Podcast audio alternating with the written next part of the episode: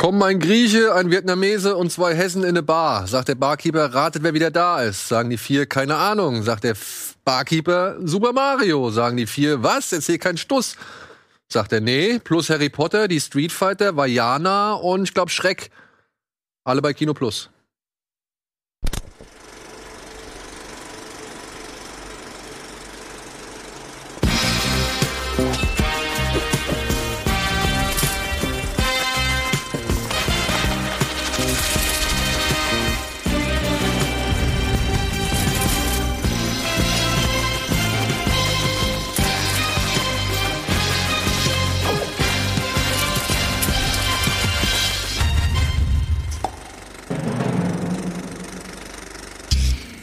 So, herzlich willkommen, meine sehr verehrten Damen und Herren, zu einer niegelnagelneuen Folge Kino Plus, ganz im Zeichen von Jump and Run. Oder halt auch Schwätz und Lach. So, Schwätz und Sitz. Schwätz und Sitz, genau. Schwitz, Schwitz und Schwitz. Schwitz und Sitz. Schwitz, Sitz und schwitzen? Schwätz. Das wird jetzt Okay. schwierig. Stattdessen werde ich einfach mal kurz vorstellen, wer heute hier ist. Wir haben eine Premiere. Du bist zum ersten Mal bei Kino Plus, kann das sein? Stimmt, ich bin zum ersten Wow. Mal hier bei Kino Plus. Wirt ist zum ersten Mal bei Kino Plus. Und zum letzten. Mal. Oh nein.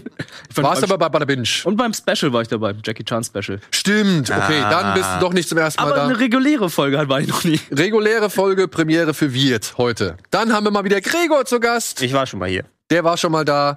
Und auch mal wieder Simon Hi. ist mal wieder aus Berlin Ja, hier Du hast zu der richtigen Zeit. genau. Und du hast mir die Möglichkeit gegeben, einen tollen Film zu sehen. Dazu später. Oh, bin ich gespannt, was du sagst. Ja, du weißt ja, warum ich hier bin, ne?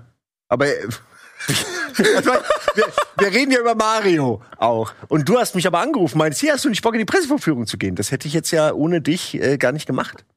Wegen Danke. Ach so, okay. Okay, Du hast okay. mir das ja organisiert. Ja, okay. Ah, gut. Ja, aber wir wollen noch über ein paar andere Sachen sprechen.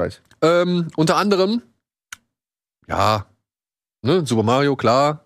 Dann darüber hinaus soll es noch ein bisschen weiter in die Materie reingehen. Wir haben noch ein paar News, die wir alle mit einfließen lassen können. Und dann gibt's natürlich noch ein paar andere Starts. Aber vorher möchte ich gerne mal wissen, Freunde, was hast du denn zuletzt gesehen, Wirt? Äh, filmtechnisch, den Super Mario-Film. Ja, und, Und- davor? Davor Muss nicht unbedingt filmtechnisch sein, kann auch Serie sein. Mandalorian hab ich gestern auch noch nachgeholt. Ah, verdammt, habe ich noch nicht geguckt, die neue Habe Folge. ich auch immer noch nicht Ähm, geguckt. ja, habt ihr wahrscheinlich schon mitbekommen, ne? Mit dem Cameo-Auftritten von einer gewissen Person. Nein, Nee, nein, nein, nein, nein, nein, nein, nein, nein. Ich habe die neue Folge, die, die fünfte habe ich noch nicht gesehen. noch nicht mal. Okay, okay, ja, gut. Äh, ja, ansonsten. Guckst du das? I don't watch. Ne? Nö. Das ist natürlich Anime. Also Mandalorian und Super Mario und Super Mario. Und äh, ich guck gerade mal Hero Academia. Da sind wir in der wievielten Staffel? Sechsten Staffel sind wir gerade. Crunchyroll? Ja. Dann wahrscheinlich auch im Original, ne? Ja, ich, auf Deutsch sogar. Ich mag Anime gerne auf Deutsch zu gucken. Ja. Was, wirklich? Ja.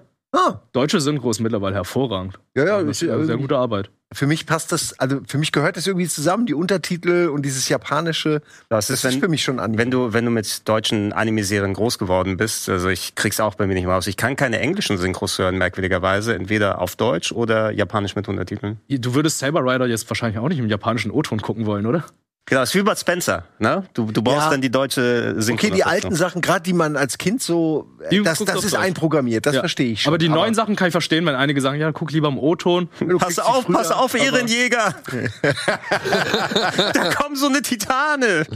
ja, Passt die deutsche Sprache, finde ich aber. Ist es gut auf Deutsch? es ist hervorragend Okay. auf Deutsch. Attack on Titan auf Deutsch? Ist super. Okay. Es Ja, ist eine nur im deutsche Welt, Mittlerweile die auch eine- da spielt. Da, Ja. Und alle haben deutsche Namen. Da will ich nicht äh, irgendwie Braun haben oder irgendwie Rainer. Ich will Rainer haben. Ich will Rainer Braun haben. Ich will Ehren Jäger haben. Vorsicht, Vorsicht mit den Ich will, Forderungen. ich will einen Mikasa Ackermann haben. Nicht so, a gute Mann. Das, das brauche ich nicht. Okay. Und Ackermann. Ja, okay, das, das, das ist ein guter Punkt. Ja, sagen. Punkt, ja. Aber ich finde generell, egal ob es jetzt Anime oder asiatische Filme sind, aus Japan, Korea, China, was weiß ich woher, Hm. äh, würde ich auch eher sagen, entweder gucke ich die mit Untertiteln oder ich gucke die auf Deutsch. Ja. Jackie Chan-Filme auf Deutsch. Jackie. Chan kann ich nichts anderes als Deutsch, Ja. muss ich sagen. Ja.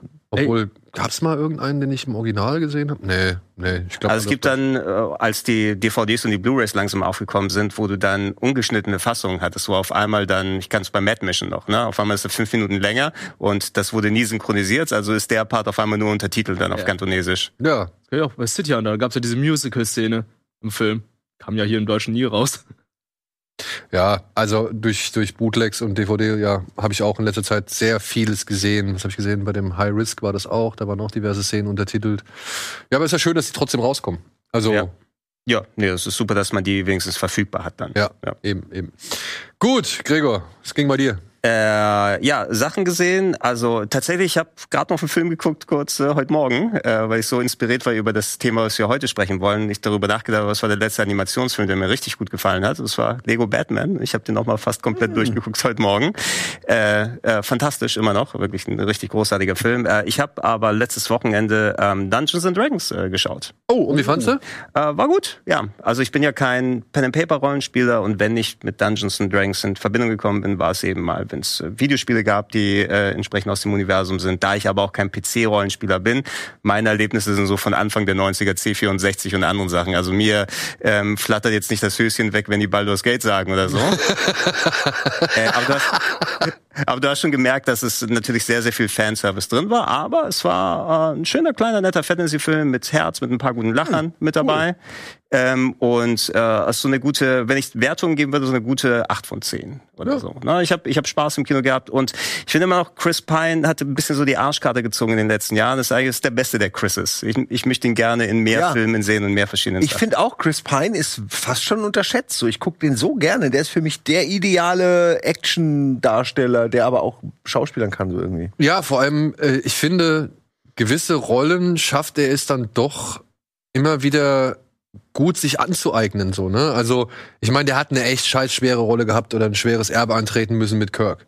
Und ich finde, was heißt souverän gemacht? Und ich finde, das hat er wirklich souverän gemacht. Das hat er, also er hat den den den Shatner gechannelt irgendwie und hat ihn auf sich übertragen. Den inneren Shatner gechannelt. Und ja. und ich finde, also der hat etwas hat, von Shatner. Ja, er, er hat die das das Gefühl von Kirk, wie er von Shatner verkörpert wurde, aber er ist keine Shatner Parodie. Genau. Zum Beispiel, wo ja, viele da drin verfallen so. Genau. Oh, jetzt muss ich so reden.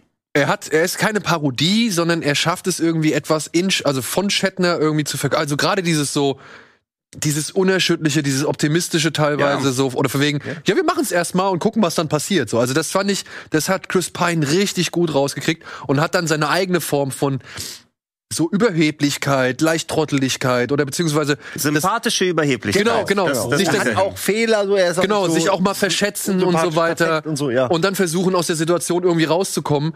Äh, ich finde, das hat der so gut gemacht und dann halt aber auch solche eher ernsten Rollen wie Hello High Water zum Beispiel, da hat er auch gut gespielt oder ich so selbst so eine Rotz wie hier, das bedeutet Ärger mit Tom Hardy und Reese Witherspoon, wo sie beide um dieselbe Frau Ach, die beiden Agenten, ne? Ja, genau. Oh Gott. Mhm. Ähm, da auch den Film hat der meiner Ansicht nach souverän irgendwie gestemmt und der kann irgendwie, also er hat meiner Ansicht nach echt eine gute Bandbreite und ist in vielen Rollen, in die er gesteckt wird, echt gut aufgehoben ist halt manchmal die Frage des Films. Da war dieser Contractor oder hieß, ich meine, da hat er so einen Elitesoldaten gespielt hat er auch okay gemacht, so. Ja. Der Film war jetzt halt nicht so spannend, aber ich finde, auch das kriegt er hin. Also er kann auch die, die, die Austeilrolle irgendwie erfüllen. Ja, deshalb hoffe ich mal, dass Dungeons and Dragons, wenn der jetzt finanziell auch gut läuft, ist ja kein günstiger Film gewesen in der Produktion, aber der ist ja so gut bewertet worden und die Leute ähm, reden sich den Mund fusselig, wie der denen Spaß gemacht hat. Vor allem äh, nachdem der, nachdem dem ja eigentlich prognostiziert wurde, dass er ein Flop wird. Ne? Ja, ja. Wieso also das? je nach, naja, wenn du dir den Trailer vorher angesehen hast, du okay, kannst ja nicht ja, absehen, du siehst, okay, okay, oh, jetzt machen sie Dungeons and Dragons MCU-Style oder so, oder mhm. mit lustigen Gags dazwischen, aber wird das als Film funktionieren?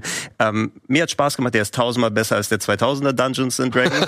naja, aber das ist mit, mit, ähm, ja, mit Jimmy Olsen und Marlon Wayans in den Hauptrollen. Und Jeremy Irons, oder was? Äh, Jeremy Irons, genau. Als, Sag doch äh, einfach, dass es ein Uwe Boll-Film ist. Es ist nee, das war nicht das alte Dungeon. Oh, du, du, du, du denkst, Entschuldigung, du denkst an Dungeon Siege. Ich dachte das die ganze Zeit, dass das äh, Boll auch schon die Tage vorher, wenn darüber gesprochen wurde, dachte ich immer, dass den äh, der Uwe Boll gemacht hat. Okay, das war Dungeon Siege, ja. Nein, aber, aber Jason er hat, Statham. Also die, die, ich habe das nie gesehen. Äh, durchgehend immer wieder ein paar lustige Gags und wie gesagt, dass das Herz noch vorhanden war, ne? dass du dich emotional auch in die Story, auch wenn die nicht ultra komplex gewesen ist. Ich habe super viel Spaß mit Hugh Grant im Film gehabt, ja. muss ich sagen. Ne? Also ja, der hat auch so seine seine ähm, ja ältere, weiß nicht, älteres Drecksack-Schlitzohr, so hat er ja, wäre das, das, das wären früher, na okay, Pierce Brosnan geht ja auch schon so ein bisschen in die Ecke, hätte es vielleicht früher Roger Moore gehabt. Das soll jetzt nicht nur James Bond-Darsteller sein, aber so ein Roger Moore hätte sowas auch gut früher machen können. Ja, ja, ja. Und ich finde halt, das Schöne ist, der Film holt eine Menge Humor aus, aus der eigentlichen Welt raus. Also der muss nicht irgendwelche ja. ähm, Meta-Gags machen oder irgendwelche Sachen rezitieren oder irgendwie, weiß ich nicht, auf, auf schon bereits Existierendes zurückgreifen aus anderen Welten oder Universen oder Filmklassikern oder sonst irgendwas, sondern der bleibt eigentlich sehr bei sich. Und das äh, fand ich sehr charmant. Ja, ja, benutzt die Elemente der Welt, um Gags zu machen, ob es in der Magie oder anderen. Ey, und dieser, dieser Täuschungszauber, wenn er mit dir laut. Der Täuschungszauber ist der größte Lacher gewesen. Ey, ich hab's ey, von allen. Ja. Ich will ihn noch gucken. Nee, also das, was wir jetzt gesagt haben, entspricht okay. nicht dem, was du, was du sehen wirst. Ja. Und aber ich sag dir, das ist eine glorreiche Szene. Ich habe wirklich, ich, jetzt noch, ich habe sie zweimal gesehen und ich habe mich zweimal weggeschmissen. Wirklich, ich habe ja, so ich will ihn unbedingt sehen. Ich, ich war am Anfang auch mega skeptisch äh, aus genau diesen Gründen, weil man irgendwie dachte, ja. ja, jetzt holen sie das letzte Franchise noch mal aus der Ecke. Aber ähm, das scheint ja wirklich nur gut anzukommen. Überall. Du, man wird mehr rausbekommen, wenn man, denke ich, wirklich Hardcore Dungeons and Dragons Fan ist und tatsächlich auch so Rollenspielkampagnen macht. Eines, was ich gehört habe, ich glaube, das wird man wohl auch bestätigen können, dass es anfühlt wie so eine D&D-Kampagne unter Kumpels. Ne? Weil einfach so das auch durchaus mal ein bisschen lockerer und spaßiger Und weil das ja auch so eine Party ist, ne? Irgendwie sind ja, so ganz genau. verschiedene ja. äh, Figuren. Ich hätte meinen Magier halt mitgenommen, meinen Angreifer. Ne? Genau, Simon so the Sorcerer. Niemand ist wohl, also ich habe ihn ja nicht gesehen, aber was mir an der Rezeption gefällt, ist, dass halt niemand, der alles überstrahlende Held ist, sondern dass es halt die Party ist. Und das ist ja genau dieses Dungeons and Dragons Gefühl. Ich habe sogar, ja. wir hatten ja eine Preview-Screening gemacht hier in Hamburg und dann habe ich nach dem Film noch mit ein, zwei Leuten gesprochen und da war ein junger Herr dabei, der meint, das ist richtig geil, dass sie tatsächlich auch auf so Kleinigkeiten geachtet haben. Es gibt da unter anderem einen Kampf gegen so eine Art, ich weiß nicht, Steindrachen oder, oder Drachenfigur so. Und in diesem Kampf muss dieser Drache wohl Movement gemacht haben, was halt wirklich dem richtigen Dungeons and Dragons Spiel entspricht, weil er halt erst eine Attacke macht, die wird abgeblockt, aber das ist nicht die eigentliche Attacke, sondern er kommt dann hinten rum mit noch einer anderen Attacke irgendwie und das ah, haben sie wohl und dann, genau ah. so, ein, so ein Täuschungsmanöver und das ist wohl in einem der Dungeons and Dragons Spiele wohl auch schon genau beschrieben und das haben sie wohl dann wirklich für diese Szene ja. genommen so ja also und das sind Sachen, die weiß ich nicht, die würde ich niemals so äh, ähm, sehen, aber es ist schön zu sehen, dass ich halt sag, okay, es sieht halbwegs vernünftig aus. Ich fand schön, dass sehr viele Animatronics zum Einsatz kamen. Mhm. Und ähm, trotzdem irgendwie funktioniert die Szene, ist eine gute Action-Szene, aber wenn dann noch ein Fan da sitzt und sagt, ja geil, guck mal, das ist genauso wie in dem Spiel, dann ja, ich. Dann, das kannst du genau den wirklich Hardcore-Fans überlassen, dass die dann, die am Film arbeiten, alles mit Leben und wirklich korrekten Ideen da füllen und so. Also da war ja auch die eine, die äh, Charaktere aus der Zeichentrickserie, die habe ich erkannt, die ja. noch dann mit dabei gewesen sind ähm, in gewissen Szenen. Ähm, und äh, war, war das Bradley Cooper, oder? Ja, das war Bradley Okay, ja, gut. Kommt ein Würfel vor? Jetzt mal ganz dumm gefragt, das interessiert mich nur. Mm, nicht, dass ich wüsste, Nicht, nicht dass ich wüsste, ne? Ja, also muss ja auch nicht, aber irgendwie dachte ich mir, die haben bestimmt irgendwas mit einem Würfel gemacht. Ja. Äh, aber scheinbar nicht. So einen riesigen, ja. 20-seitigen Würfel, den du also, irgendwie dann stemmen Also ich bin, ich so. bin bereit für den nächsten Quest. Ne? Also wenn ich die, auch. Ja, die können die Expansion dann rausbringen und das passt schon. Habt ihr diesen Game Night zufällig gesehen? Mit ja. Jason Bateman? Ja. Das sind die gleichen Regisseure. Hm, der Game Night war gut. Ja. Und sehr unterhaltsam. Und deswegen, ich finde, der, der Humor, der hier in Dungeons and Dragons, äh, sag ich mal, präsentiert wird, der ähnelt sehr dem Humor aus Game Night. Nur natürlich ne, also der Game Night ist, spielt in unserer Realität. Da ja, kannst du natürlich ganz andere Sachen klar, irgendwie ja, benennen und machen und äh, zitieren. Also familienfreundlicher Fantasy-Humor. Ja, aber ich fand wirklich äh, schönes Abenteuer. Vor allem, dass es halt so direkt losgeht, ne? Also, ja, dass du einfach reingeworfen wirst und mitgehst und ich, dann auf dem Weg ich kannst du sagen, ich, ich hätte wesentlich mehr Meta erwartet. aber es ist eine straightforward Fantasy-Geschichte in dem Universum da. Ja, genau. Hm. So, Simon. Ich habe zwei. Ähm, was selten ist, weil ich eigentlich, ich gucke ja irgendwie gar nicht mehr so viele Filme, aber doch, bevor du mich eingeladen hast, hatte ich dann irgendwie doch wieder Bock und habe äh, insgesamt drei Filme geguckt, äh, über zwei möchte ich reden. Und zwar der eine ist ganz neu bei Netflix, Ach du Scheiße. Ein Kammerspiel, bei dem äh, überraschenderweise für mich plötzlich irgendwann noch Uke ins Bild kam mhm. und eine Rolle hat. Ach, das ist der äh, hier Toilettenfilm da. Genau. Es ist genau ja. eine Person. Also ich mag so Kammerspiele total gerne ja. und so einfache, ich sag mal simpel gestrickte Indie-Filme auch, weil man da immer kreativ sein muss, weil du hast oft das Geld nicht, du hast die Möglichkeit nicht, die ein großer Film hat. Und in diesem Fall ist es auch wieder so, du hast einen ähm, äh, eine Person, äh, die aufwacht äh, mit also in einem Klo, in so einem äh, Bauklo, ne, so ein Dixie-Klo mit äh, einer Metallstange, die wirklich durch den Arm geht. Also er kommt aus diesem Klo so nicht mehr raus, weil diese Metallstange quasi ewig lang ist und er steckt da irgendwie drin. Und ähm, dann stellt sich raus, dass er auf einer Baustelle ist, die gesprengt wird, weil er hört die ganze Zeit Lautsprecheransagen von dem Bürgermeister, der schon irgendwie Stimmung macht, weil gleich die Sprengung anfängt. Und, äh, und dann entwickelt sich eben dieser Film hauptsächlich in diesem Dixie-Klo. Du merkst, er ist sehr einfach produziert, er ist mit wenig Geld äh, und er ist auch, sag ich mal, er nimmt sich ein paar Freiheiten auch so in der Erzählstruktur und alles. Aber ich fand ihn doch, also ich dachte am Anfang, guckst du mal, wann der dir auf den Sack geht, weil oft sowas irgendwann langweilig wird. Aber nee, ich habe ihn bis zum Ende geguckt ab Uke war ich natürlich so, oh, okay, lustig. Das ist ja der Uke. Ähm, Aber, äh, also, der, der ist U unterhaltsam. U Uke macht immer seine Sache gut, wenn er in solchen Sachen dann auftritt. Mein Problem ist, wir kennen Uke viel zu gut. Also mich nimmt das leider immer komplett raus. Das ist der, aber so, so eine ja, Bindung zu, zu, zu, einem Akteur habe ich sonst auch aber, nicht. Ne? Das, das, das, ruiniert aber jetzt nicht den, genau. den ganzen Nee, nee, Aufbau. genau, genau. Es ist nur was ganz Persönliches, weil ich einfach ihn so gut kenne, ich kann niemand anderen außer Uke da sehen. Das ist das Problem, aber ich sehe halt Uke auch äh, nur noch als, als, als Uke halt, als jemand, den Freund, den man kennt, aber ich muss sagen, äh, so auch da in der Rolle, er macht so einen trotteligen Polizisten und er macht das so geil. Also er kann, er hat auch die Körperlichkeit dafür. Man nimmt sie irgendwie total ab, wenn er dann auch so sich so hinstellt, und dann, dann denkst du schon, ja, so ein trotteliger, ängstlicher Polizist. Ähm, die heißen auch, glaube ich, dann ähm, Stube und Halle oder Halle und Stube. Ja, ja. äh also es ist auf jeden Fall, finde ich, eine, ein guckenswerter Film. Nicht nur aus dieser Idee heraus, was machen sie aus diesem äh, Kammerspiel so. Und ähm, Insofern würde ich das jedem empfehlen. Ich fand ihn unterhaltsam. Er ist aber natürlich klar, es ist ein kleiner Film. Ne? Also da, da musst du jetzt nicht große Sets erwarten oder so. Ne? Wir haben den letzte Woche hier schon als okay, äh, Streaming-Tipp vorgestellt. Deswegen, also ich bin auch ein Fan von dem Film. Ich finde ihn okay. klasse.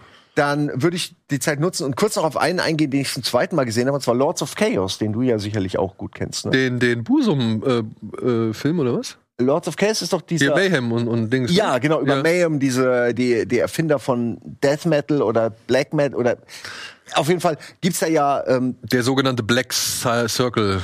Äh, genau, genau. Ja. Und da, da, da gibt's ja eine richtige, die ich gar nicht kannte, ähm, so eine richtige Geschichte dahinter und da ist richtig viel passiert und das hat richtig harte, harte, das ist wirklich eine harte Geschichte, die dahinter steht. Und äh, der Film ist aber auch irgendwie so, der zieht mich immer wieder rein mit dem äh, Bruder von äh, Macaulay Culkin. Ich hab, Kieran heißt der, glaube ich. Ja, der auch so ein der hat auch einfach so einen zerstörerischen toten Blick irgendwie. Der hat, der hat wirklich, einen, der hat die Augen, der, der passt perfekt für solche Rollen. Ja. So, da hat er das zweite Gesicht. Mhm. Deep Cut. Wir rafft gar nichts. Ne? Ich raff grad gar das war der Film, okay. oder? du kennst Macaulay Culkin, oder? Ja, klar. Macaulay Kevin allein zu Hause. Ach, der Macaulay Und Kevin allein zu Hause hat irgendwann, als er festgestellt hat, okay, ich glaube nach, nee, warte mal, das war glaube ich schon nach vor Richie Rich war das, das glaube ich. vor Richie Rich noch. Er hat, glaube ich, gedacht, okay, ich versuche jetzt mal was anderes und hat einen Psychothriller gemacht. Oh, äh, den habe ich gesehen, der, äh, der Angry Video Game, der hat nicht der, hier in der Nostalgia. Der Nostalgia Critic. Der hat das auch behandelt gehabt. Genau, und der heißt auf Deutsch das, äh, das, das, das zweite Gesicht. Sein, ja. ja. Und ich musste gerade überlegen, der Bruder von Macaulay Culkin war doch der Mitbewohner von Scott Pilgrim, oder? Ja, ja, ja. genau. Und der spielt auch bei Succession zum Beispiel eine sehr prominente Rolle. Ja, okay. auch geil. Ich liebe den auch. Also ich äh, feiere den allein schon wegen, wegen dem Schauspieler, aber es ist auch eine sehr interessante Geschichte und ich interessiere mich überhaupt nicht für, für Metal in dem Sinne so. Äh, aber es sind so Grenzgänger. Ich will auch gar nichts jetzt vorwegnehmen von dem Film, aber du merkst halt, okay, die sind so in dieser Musik und in diesem Image, das sie sich selbst schaffen, so verwurzelt, dass sie sich immer mehr darin verlieren und immer mehr tatsächlich zu dem werden, was am Anfang nur Show ist. Und es endet tragisch und dramatisch und ich frage mich die ganze Zeit immer, also ich habe den jetzt zum zweiten Mal geguckt, ist das, also wie viel davon stimmt? Weil ich bin mir nicht sicher, du weißt ja heutzutage bei so Biopics kann ja auch die Hälfte einfach erfunden mhm. sein, weil der, der wirkt schon so, der wirkt so krass. Ähm, man sieht es quasi den Zug kommen aus, aus, aus endloser Entfernung und er überrollt dich trotzdem. So, so fühlt sich dieser Film an. ähm, und fand ich total schön, guter Film. Also ich würde den jedem empfehlen. Lords of Chaos gibt's auch bei Netflix. Ähm, ah, ist jetzt, stimmt, habe ich gesehen. Ich ja. habe wie gesagt schon zum zweiten Mal gesehen, einfach um zu gucken, hat er so das Feeling noch mal, ähm, also kann ich dasselbe noch mal fühlen und ja, der ist immer noch gut. Und welcher Ochsenknecht ist mit dabei? Wilson Gonzales, ne? Äh, ich, ich weiß nicht, ich habe die ganze Zeit überlegt, ob es Wilson Gonzalez ist oder Jimmy Nee, ich glaube, es ist Wilson Gonzalez, meine ich. Aber das, das ist so komisch, weil der hat da eine Rolle, was schon mal total weird ist. Dann sagt er drei Viertel des Filmes nix und dann dachte ich, ah, die haben den nur als Statist, deswegen darf er nicht reden. Und dann später sagt er aber doch drei Sachen. Dann denke ich, hä? Hm? Also wie Till Schweiger in den Glorious Bastards. Ja, ein bisschen so. Hätte er ah. doch mehr geschweigert. Nur weil der kann halt, also ich weiß, der kommt ja gar nicht zur Geltung, weil er eigentlich nur immer mit seinem kriegsgrämigen Gesicht so da sitzt. Und ich nehme ihn auch nicht negativ wahr oder so. Aber ich habe mich schon die ganze Zeit gefragt, was genau da der Deal dahinter war. Ob dann irgendwie der, der Vater einfach ans Set kam oder mitfinanziert hat und gesagt hat, der sitzt da jetzt aber. Oder ich weiß nicht, was Lass das ist. Mit ihm spielen. Aber ich fand ihn jetzt auch nicht schlecht so. Äh, ich habe mich nur gewundert, weil er, wie gesagt, nie redet am Anfang. Und ich denke so, okay, der soll nur Statist sein. Und dann fängt er doch an zu reden und es wird nicht besser. Ja, also naja. ist, ist bei manchen Filmen mit ihm äh, der Fall. Ne? Bei Nachtmar, bei Nachtmar sagt er, glaube ich, auch erst nichts und dann, wenn er was redet, naja, aber gut. Ich meine, er sucht schon ein paar ganz gute Filme aus. Ja, also ich finde, da hat er einen guten Film und auch eine gute Rolle gefunden. Es ist nur diese Figur ist so ein bisschen halt so dieser klassische Mitläufer, ähm, den du eigentlich ignorierst, der nur da ist, um zu signalisieren, ah, okay, die Person ist auch nicht ganz allein, die hat auch Leute auf ihrer Seite. So, das ist eigentlich der ganze Zweck. Ja. Naja, kann ich euch sehr empfehlen.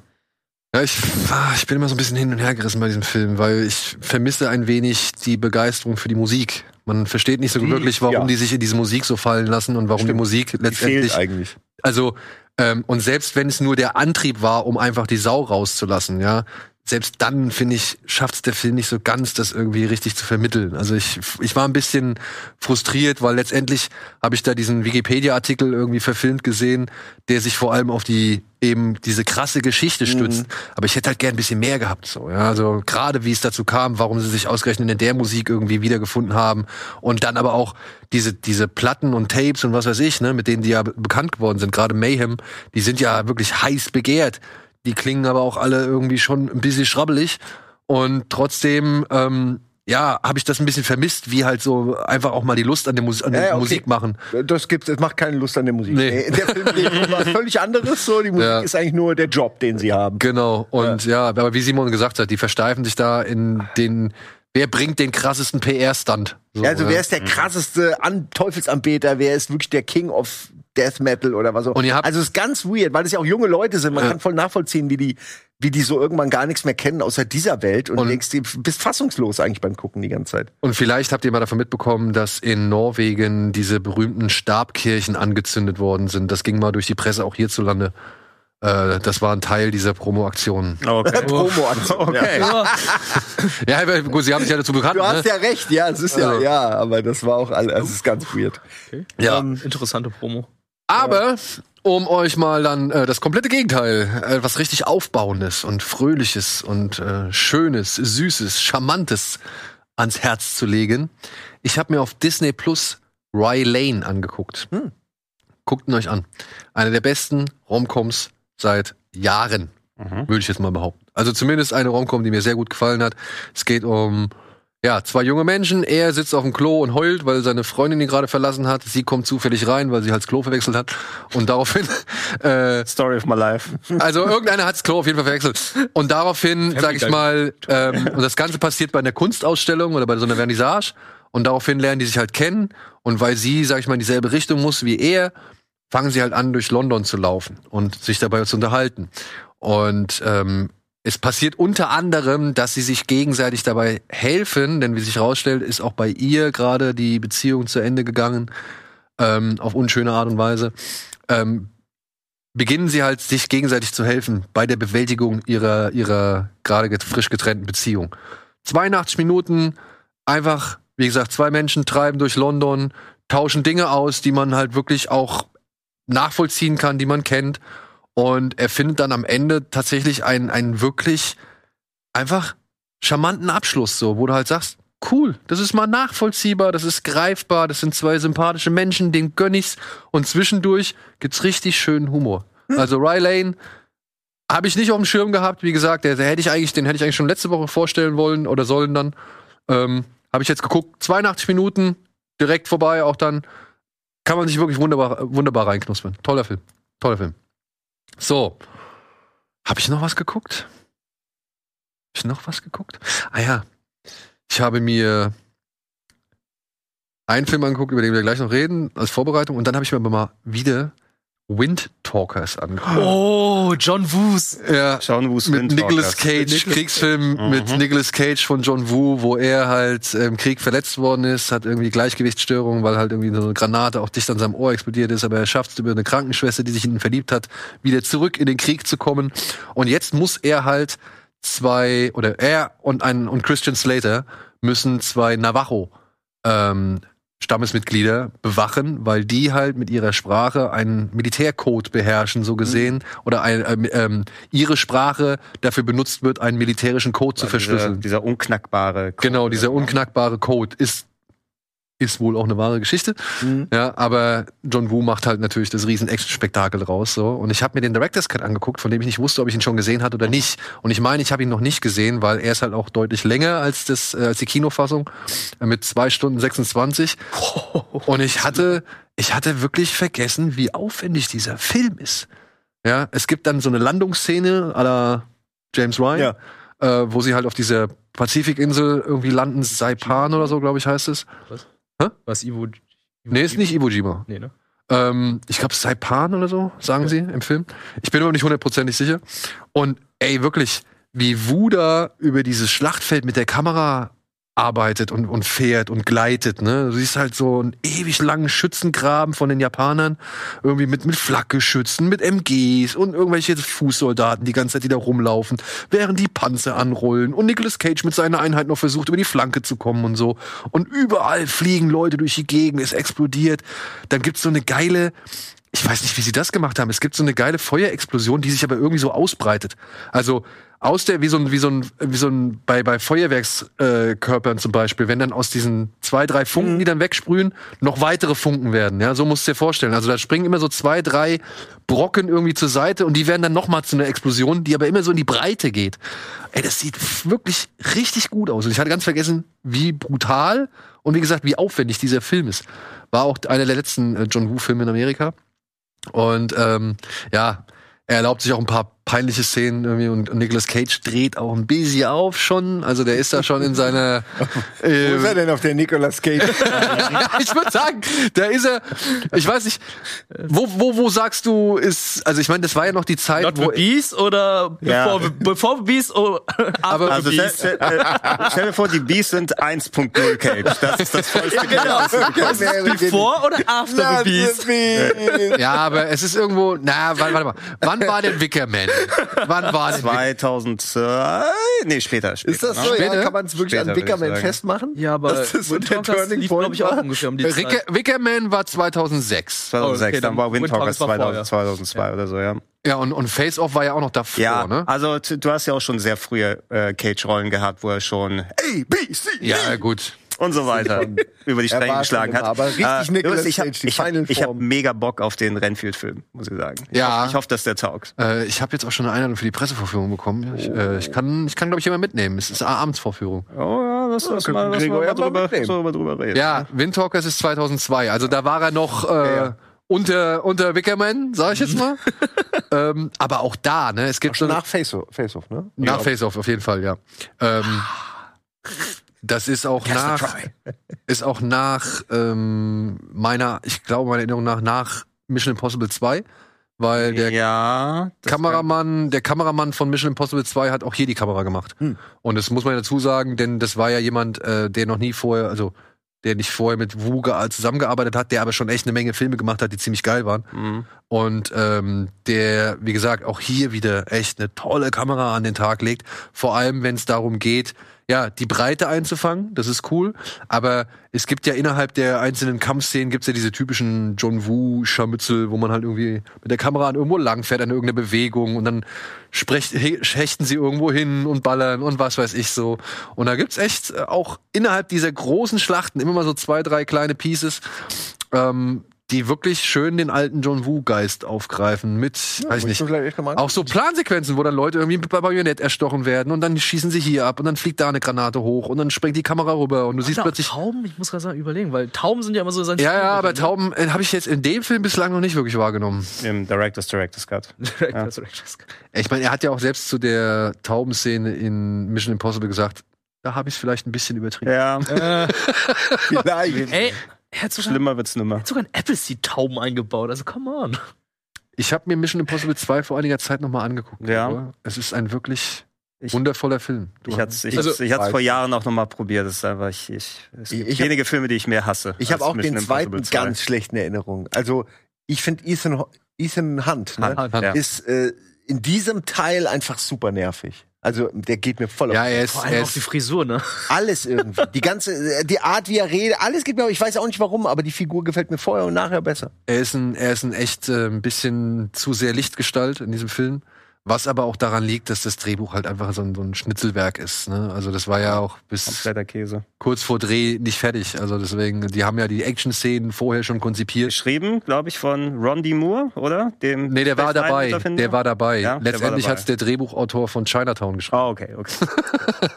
Ja. Aber da waren, da waren vier Leute, ne? Also es waren ist vier Leute. Flickenteppich. Genau, es ist ein Flickenteppich und der auch noch nicht richtig gestoppt war, bevor der Dreh oder als der Dreh losging. Also die haben sogar, glaube Mhm. ich, noch während des Drehs, also nee, die haben während des Drehs noch permanent dann rumgefuhrwerk. So. Mir ist noch in Erinnerung geblieben, er macht aus dem Stehen Flashkick. Ja, geil. Ja, und, die zwei äh, Motorräder, die sich dann Die Motorräder natürlich. gegeneinander fliegen und Mit Sandy Newton am Auto. Also selten wurde ein Vorspiel erotischer inszeniert, also für diese Blech-Piorette da. Hammer. Also, ich weiß, Also, dass das Franchise Hey, mit dem Film ist nicht gestorben ist, das wundert mich. Dass Und das Franchise mit dem Film nicht gestorben wer war der Böse? ist. Der möchte gern Wolverine, oder? naja, der möchte gern Wolverine. Wir müssen Mission Impossible dankbar sein, weil wenn Mission Impossible 2 nicht gewesen Sonst wäre, wäre Jackman. Jackman nicht geworden. Ich glaube, die Diskussion hatten wir ja schon mal im Ja, Nerdquiz, oder? Und deswegen solltest du, ja, da habe ich aber, weil ja eigentlich noch Ridley, äh, hier, ähm, Ja, du hast, du hast eine andere noch im Kopf, aber der Ja, war ja weil- nicht weil- gecastet, weil- sondern angedacht. genau, weil Russell Crowe wurde gefragt. Mhm. Ja, Russell Crowe wurde gefragt, aber Dougray Scott war es eigentlich, Der war gecastet eigentlich, wurde. der und dann- gecastet wurde, ja. Naja, Ja. Der, weil, weil der der Bösewicht war, konnte Hugh Jackman die Rolle übernehmen von Wolverine. Weil eigentlich sonst wäre der Mission Impossible gut. 2 Bösewicht Wolverine geworden. Okay, aber dann ist das okay. und wisst Dann, ihr was, akzeptiere ich. wisst ihr was Mission. Impossible, und da, da lehne ich mich jetzt weit aus dem Fenster, aber wisst ihr was Mission, Mission Impossible auch in Gang gesetzt hat? Den ganzen Beef mit Napster. Weil Echt? Napster. I Disappear von Metallica war der Song, der bei Napster gelandet ist, weswegen Metallica gesagt hat, äh, nee, wollen wir nicht, und angefangen hat, Napster zu verklagen. Und das war die, ja die Klage, die halt die ganze Musikbranche zum Umdenken gebracht hat. Für Mission Impossible 2. Tja, Ethan Hunt hat's drauf. Ja? So. Hey, ist nur eine Theorie. But it's just a theory. ja. So, ich habe aber auch noch eine Theorie, beziehungsweise ich habe einen Wunsch. Ich möchte, dass Gregor Oh. oder dass Gregors Hallo. Kanal in diesem Jahr die 100.000 erreicht. Oh, oh, oh. Die 100.000 Abonnenten. Ja, ihr wisst, nur noch ein paar hundert. ja, das, ihr wisst, das machen wir nicht. Aber wenn ihr cool seid und ich weiß, ihr seid cool, Diese schlechte Beeinflussung. Ich wasche mich rein. dann sorgt ihr dafür, dass Kino Plus vorher 100.000 erreicht. Bei, bei, bei wie vielen Abos seid ihr denn jetzt? Wir sind jetzt irgendwie bei, bei 98.700, 800, irgendwas in den Dreh rum. Ja, also die 100.000 sind ja mindestens verdient bei Kino Plus für so ein Ja. lang eingesessenes Format. Und äh, natürlich, wenn jemand äh, andere Kanäle abonnieren will, die noch Abonnenten vertragen können, müsst ihr nicht machen, wenn ihr wollt, gerne. Ey. Aber Kino Plus hat zuerst verdient. Nein, nein, nein, Eine nein. Plakette. Also, ne? Wir wollen alle eine Plakette. Genau, alle wollen eine Plakette, weil Simon steht nämlich auch ganz kurz davor. Nee, ich habe nochmal geguckt, 92.000, nicht 28.000. Ah, Ich hab- okay. Ich habe deine Zahl oder deine, irgendwas habe ich verwechselt. 92.000. Also gönnt, gönnt den anderen zuerst. Aber wenn ihr dann noch ein drittes oder viertes Abo übrig habt, freut mich auch mein Kanal. Ja, und Ich will diese Plakette, bevor sie jetzt bei abgesägt wird. TikTok oder so, ne? Nein, ja, auch YouTube gerne. Auch YouTube. Auch YouTube. Fehlen nur noch 98.000.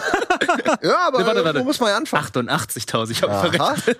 Cool, aber ich habe ich hab jetzt über zehn Jahre für gebraucht für so viel. Ja, wir haben fast so lange gebraucht. Aber ja, ey, es, äh, ey, was soll ich sagen? Ich fänd's geil. Ja, also das wäre so ein Meilenstein, über den ich mich sehr freuen würde. Und äh, Ja, so oder so. Also dann machen wir feierliche Eröffnung hier mit der Plakette und alles, wenn du die bekommst. ich meine, Einmal so eine Plakette kriegen. ich meine, wir müssen auch nächstes Jahr, ne? Müssen wir, können wir zehnjähriges feiern. Was? Wir können nächstes Jahr Zehn zehnjähriges feiern. Äh, Im April 2024 müssten wir dann zehn Jahre on air sein. Was ich auch letztens erst mit Erschrecken festgestellt habe, aber ja.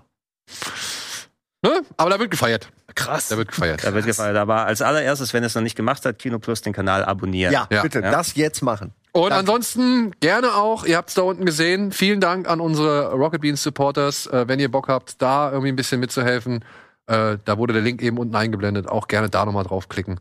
Würde uns sehr helfen, beziehungsweise freuen. So, und wir freuen uns jetzt über die Filmstarts für diese Woche. Bitteschön.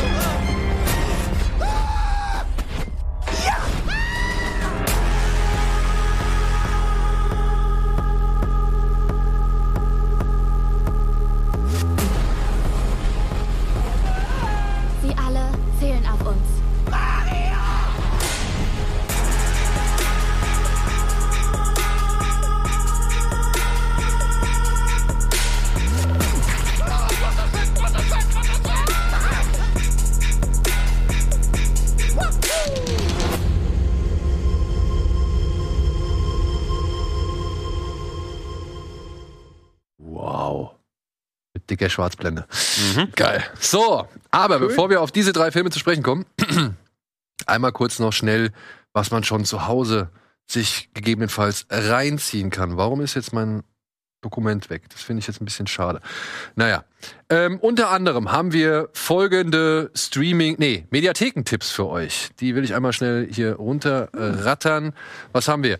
Wir haben Happy End. Das ist einer der letzten Filme von Michael Haneke, der auch so ein bisschen so eine eigene Werkschau ist. Es geht um eine ja, reiche oder wohlhabende Familie, ähm, die ein Bauunternehmen haben, wird mittlerweile von der Tochter und ihrem Sohn geleitet. Der Bruder hat mehrere Kinder. Also die zerfleischen sich gegenseitig in typischen Haneke-Style. Ähm, ist erhältlich in der Dreisat-Mediathek. Habe ich noch nicht gesehen. Ist mit Franz Rogowski, deswegen ist das schon wieder ein Grund für mich, einfach mal reinzuschauen. Und ich mag Haneke, was soll ich sagen. Crazy in der ARD-Mediathek, kennt ihr vielleicht, ist ein Jugendbuchroman, glaube ich, gewesen. Handelt von einem äh, jungen Mann, der körperlich beeinträchtigt ist und jetzt, nachdem er aus mehreren Schulen geflogen ist, in ein Internat kommt und dort sowohl mit der Schule als auch mit der ersten Liebe wie auch mit anstrengenden Bullies? Bullies, nee, nicht Bullies, aber auf jeden Fall Mitschülern äh, Zu und- kämpfen hat. ja, zu kämpfen hat oder beziehungsweise sich auch dann mit denen irgendwie über kurz oder lang anfreundet. Äh, fand ich damals als Jugendlicher, fand ich echt Ich sagen, der ist sehr alt, ne? Ich Ja, ja. auch noch Musst du den damals in der Schule sehen. Ja, Ja? sowas habt ihr in der Schule gesehen, das Ja, finde ich aber cool. Also Ja. da habe ich, da- hab ich Wir haben nur Forrest Gump. Forrest Gump haben wir geschaut. Also immer noch ein bisschen traumatisiert von der Keksszene, aber ja gut. ja. Kam das mal beim Bund auf die Stimme? Tim, die Keksszene. Ja, die Keksszene, ja. Jetzt weiß wieder jeder Bescheid. Ich meine, man hat davon kam immer mal wieder gehört, ne? Aber ich habe nie irgendwie jemanden A kennengelernt, der wirklich bei so einer Situation mit dabei war oder Wer macht denn sowas? Ich kenne nur ABC trinken, aber das ist halt die Punika-Flasche an der ABC-Maske ran. Passt hervorragend. Falls man es deshalb gibt's Punika nicht mehr, weil das die Leute gemacht haben. weil sie herausgefunden haben, dass man die Filter da stand. Ja. Ja. So, dann haben wir einen frühen Film von Fatih Akin, beziehungsweise, glaube ich, der erste. Kurz und schmerzlos über drei Hamburger Jungs. Der eine, Gabriel, kommt gerade aus dem Knast, möchte eigentlich anständig werden, aber seine beiden Kumpels, ein Grieche und ein Serbe, ähm, Ronny und, wie heißt der zweite? Ah, ich hab's vergessen. Äh, Costa, glaube ich. Ähm, also ja, verstehen A, die Welt nicht, beziehungsweise erschweren die ganze Sache so, ja. Und ich finde den nach wie vor echt Ja, richtig, richtig gut. der ist wirklich echt, äh, echt gut guckbar. Der auch Ja. irgendwann vor kurzem wieder mal gesehen. Ähm, Der nächste ist es von den In Search of Darkness. Nee, das ist nicht, ähm, nicht von den In Search of Darkness Leuten, sondern von diesem Oliver Harper. Oh, Oliver Harper ist super. Ja, ich der macht schon seit Jahren Essays und so auf YouTube und keine Ahnung. Und jetzt hier hat er den ersten per Kickstarter oder äh, Indiegogo oder was weiß ich für eine Crowdfunding-Kampagne äh, seinen ersten richtigen Langfilm, seine erste richtige Langdokumentation gemacht. Sie heißt In Search for the Last Action Heroes. Und ja, dreht sich halt. Hast, du die schon gesehen? Ich habe die schon gesehen, ja. ja, wie lang ist die? Äh, 140 Minuten. Okay, ja. Ähm, Oliver Harper kann ich sehr empfehlen, wenn ihr so Retrospektiven von gerade 80er und 90er Kino mögt. Also der macht sehr äh, allumfassende inklusive Produktion und über die Filme erzählt er sehr viel. Also schaue ich mir immer wieder mal gerne an, wenn man so eine halbe bis eine Stunde Zeit hat, um mal über Predator 2 euch zu informieren. Ähm, es gab in den letzten Jahren das, was ich vorhin dann angesprochen hatte, In Search of Darkness und ich glaube auch irgendwas mit Sci-Fi noch mal drumherum. Gibt's jetzt, so die dritte kommt jetzt sogar noch. Genau, so Crowdfunding finanzierte, auch von vielen YouTubern im Zusammenschluss gemachte, so Retrospektiven, wo die viele alte Leute aus Horrorfilmen zum Beispiel geholt haben, neue Interviews gemacht haben, Clips gezeigt haben, ähm, die einerseits sehr cool sind, dass es sowas gibt, aber die fand ich insgesamt so ein bisschen äh, so am Ziel vorbei. Ja, also die In Search of Darkness Dinger sind so, okay, hier eine Szene und wir reden kurz über diesen kleinen Punkt und schon ist nach fünf Minuten vorbei.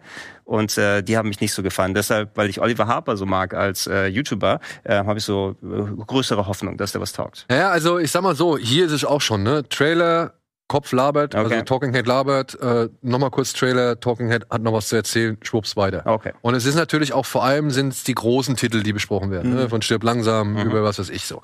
Aber ich möchte der Dokumentation trotzdem äh, ein gewiss, also die ist trotzdem unterhaltsam. Ja, es geht schnell durch, weil es kommen auch coole Leute zu Wort. Ja, unter anderem Brad Fiedel Yeah. und und äh, Mario Cassar. Mm. Ja, also den Karolko-Chef haben sie auch mit am Start so oder einen der Karolko-Chefs und oder das ist Andrew Vanya, ich weiß es jetzt nicht genau, einer von beiden auf jeden Fall. Und natürlich Cynthia Rothrock, Eric Roberts, Michael Dudikoff, Michael Dudikoff nicht, aber Michael J. White und Scott Atkins. Gary und so- Daniels hoffentlich. Oh, weiß ich jetzt nicht. Also ich hab, alle habe ich nicht im Kopf. Und trotzdem, aber es kommen aber auch Worte wie St äh, Leute wie Stephen E. D'Souza oder Shane Black zu Wort. Oh, ja. Und dann auch der erste Drehbuchautor von Last Action Hero. Ja, also mit Arnold Schwarzenegger. Und da war ja damals, gab es ja riesen Clinch, weil die halt richtig sauer waren, weil denen wurde das Drehbuch weggenommen und dann durften Shane Black und ein anderer das Drehbuch erstmal bearbeiten. Aber was man nicht wusste, denen wurde das Drehbuch auch weggenommen und dann haben es nochmal andere Leute bearbeitet. Und in dieser Doku wird unter anderem geklärt, dass das, was der Originaldrehbuchautor echt immer scheiße fand und bislang immer Shane Black zugesprochen hat, sagt Shane Black, das haben wir nie geschrieben. Ja, also es kommen schon ein paar schöne Anekdoten und Sachen zutage und Informationen zutage, so, aber ne, es sind halt nur 140 Minuten, also es wirkt alles sehr zusammengestaucht, man kommt auch nicht unbedingt auf die Abenteuer und Western irgendwie der Vergangenheit zu sprechen, sondern ist relativ schnell 70er, vor allem dann 80er und 90er so, aber trotzdem sehenswert. Ja, also es gibt, es gibt sehr viel im Doku-Bereich mittlerweile, weil YouTuber auch so viel extensive Recherchen machen, dass die dann mittlerweile auch gut produzieren können. Ähm, da gibt's auch eine nette Doku über die Fright Night-Filme. Irgendwas, äh, Mr. Brewster schießt mich tot. Ja, ja, habe ich auch Kann schon ich auch mal äh, irgendwo Ja. gesehen, aber noch nicht angeguckt. Ja. Und dann gibt's noch auf Tele 5 äh, einen äh, alten Klassiker, den Gregor und ich schon bei unserer Schocktober-Reihe besprochen den, haben. Äh, unser Schocktober Classic Schocker, Wes Cravens Schocker. Mit Genau. äh, Mitch Pileggi, den manche Leute auch aus äh, Akte X kennen. Zum als Beispiel. Kinder. Oder Peter Burke. Der Regisseur von Hancock, Battleship oder Lone Survivor ist Genau. hier das Opfer eines ja, Elektrikers oder was ist er? Elektriker, glaube ich, ne? Oder Ja. Fernsehtechniker. Ja, auf jeden Fall. Also Sch Schocker, der Mitch Pileggi spielt einen Serienkiller, der dann äh, zum Beginn des Filmes hingerichtet wird ähm, und dann aber seine Seele wird durch die Elektrizität in das Stromnetz übertragen Ah. und dann geht's richtig ab. Äh, und äh, ja, das war aus der Zeit, dass Peter Burke noch hauptsächlich vor der Kamera gewesen Genau. ist. Mittlerweile als Regisseur natürlich sehr, sehr aktiv mit ganz, ganz großen Blockbustern. Ähm, ist großer Schlock, nennen wir es so. Aber sehr unterhaltsam. Also auch einer meiner Lieblinge von Wes Craven, also persönlicher Favorit. Ja. Und Mitch Pileggi ist einfach so durchgeknallt, kompletter Kontrast zu Skinner aus Akte X. Also muss ich auf jeden Fall mal gucken. Ähm, irgendwie habe ich den noch nicht gesehen. Ja, also es, ey, ne, nicht, viel, nicht zu viel erwarten. Ja, ich weiß ja, was es ist. Typical, typical Slasher, so, ja, mit einem äh, übernatürlichen Sl äh, Killer, so, aber trotzdem, der macht irgendwo Spaß, finde ich auch. So, dann haben wir noch ein paar Streaming-Tipps. Was haben wir da? Pelikanblut, haben wir auch schon oft besprochen. Eine Mutter adoptiert ein Kind in Spanien, willst du sich auf den Reiterhof bringen und nachdem es eigentlich ganz gut geklappt hat, stellt sie fest, okay, die kleine Raya hat doch irgendwie finstere Geheimnisse, was vor allem ihr eigenes Kind und noch ein äh, benachbarter oder befreundeter Junge der Familie irgendwie zu spüren bekommt. Und die Mutter muss dann sich halt, ähm, nachdem sie wirklich alles versucht hat, zu einer extremen Maßnahme hinreißen lassen. So, kann ich empfehlen. Regisseurin Katrin Gebbe hatten wir auch schon ein paar Mal irgendwie zu Gast, beziehungsweise im Interview zu Gespräch. Äh, tolle Frau, beziehungsweise guter Film mit Nina Hoss in der Hauptrolle. Dann haben wir Mona Lisa and the Blood Moon. Das ist der neu oder der letzte Film von Ah, Lily Amipur heißt sie so. Das ist die Dame, die ähm, A Girl Walks Home Alone at Night unter anderem zu, äh, gemacht hat. Hier geht es um eine junge Frau, die erwacht bei einem Blutmond in ihrer psychiatrischen Anstalt, bei der sie seit, in der sie seit langer Zeit eingekerkert ist. Und sie hat halt die Fähigkeit, Leute mental zu beeinflussen. Ja, also sie kann halt Leute dazu bringen, dass sie genau das machen, was sie will. Und so gelingt ihr halt die Flucht. Sie landet in, glaube ich, in New Orleans. Dort trifft sie die äh, eine Stripperin, gespielt von Kate Hudson. Hudson. Genau, Kate Hudson. Und die checkt, dass die halt die Fähigkeiten hat und versucht sie dann für ihre eigenen Zwecke einzuspannen, was halt über kurz oder lang natürlich zu Problemen führt. Stylisch gemacht, äh, über eine junge Frau, die versucht, ihren Platz in der Welt zu finden. Ähm, kann ich empfehlen, fand ich gut. Hat vor allem auch hier und da die eine oder andere Härte. Dann haben wir Hatching, einen skandinavischen Coming-of-Age-Horrorfilm über ein junges Mädchen, die in so einer total miesen und streng getakteten Instagram-Lifestyle-Family-Familie lebt, von der Mutter halt richtig getriezt wird, auch äh, sportlich oder schulisch. Und ähm, bei denen knallt eines Tages ein Vogel äh, an die Scheibe und schleppt sich aber trotzdem noch irgendwie in den Wald. Und das Mädchen folgt diesem Vogel und findet dann halt das Nest dieses Vogels und nimmt halt ein Ei an sich. Und aus diesem Ei, ja, schlüpft irgendwann etwas vollkommen Unerwartetes. Dieses große Ding da? Dieses große Ding da. sagen, einfach das aus Das Ei wird wirklich, das Ei wird so groß. Ah, es wird so groß. Es wird so groß und es, also das wird immer größer und das, was drin ist, wird, äh, ist auch nicht ohne. So. Ja. Hm, okay, also den würdest du empfehlen? Den würde ich empfehlen. Ja, empfehle ich. Den würde ich auf jeden Fall gerne mal gucken. Ja. und auch ähm, animatronisch ist da, äh, wird da gute Arbeit geleistet, unter anderem von einem äh, Jurassic Park oder Jurassic World Macher, der halt für, für Animatronics zuständig ist. So, und dann haben wir noch zwei Movie-Tipps. Zum einen Showgirls von Paul Verhoeven, die große Abrechnung mit dem Das erste Hass-Special. Ist genau. das sein letzter Film gewesen? Nein. Nein. Nein. Es sollte. Es war nur ein Nein, nein. Riesenflop. Es war ein Riesenflop, so war das. Ja, ne? ja, es war nur ein Riesenflop. Es war irgendwie, irgendwie Skandal oder beziehungsweise haben sich Leute darüber aufgeregt, dass der auch so langweilig ist. Und, und äh, Will Smith doch sogar einen Joke gemacht, ein Prinz von Bel Air. Ich habe Showgirls sechs, sieben Mal gesehen. Also, warum hast du Showgirls sechs, sieben Mal gesehen? Ja, ich könnte verstehen, warum. We know. äh, das und Basic plot. Instinct war Because so of the meine, meine Zeit, bevor ich Pornos entdeckt habe. Ja, man hatte ja nichts. Man hatte nichts. Oder man Das- kam an nichts. Wie die oft hast du schon. Basic Instinct geschaut? Jetzt musst du auch mal was anderes gucken. Ja, aber Showgirls, ne, ich, ich sag mal so, für junge Männer war das wahrscheinlich schon so Oh, da gab's auch mal Brüste zu sehen. nicht Das war normal. schon, das war schon, äh, das war schon das Highlight des von der. Prinz von Bel Air. ja, äh, war, äh, keine Ahnung, irgendwie ein Aufreger, sagen wir es mal so. Ja, ja. weil der auch so viel gekostet hat und dann irgendwie von der Kritik so verrissen worden ist. Es gibt mittlerweile eine Dokumentation, die heißt You Don't Know Me, weil die Figur, die Hauptfigur heißt Nomi. Ja? äh, N-O-M-I. Und äh, diese Dokumentation beschäftigt sich nochmal mit dem Phänomen Showgirls und rekapituliert mal so all den ganzen Werdegang. Kann ich nur empfehlen, ist auf der Special Edition oder auf dieser Mediabook Edition, die nochmal rauskam vor einiger Zeit, ist die mit drauf ähm, und rückt den Film nochmal in ein neues Licht.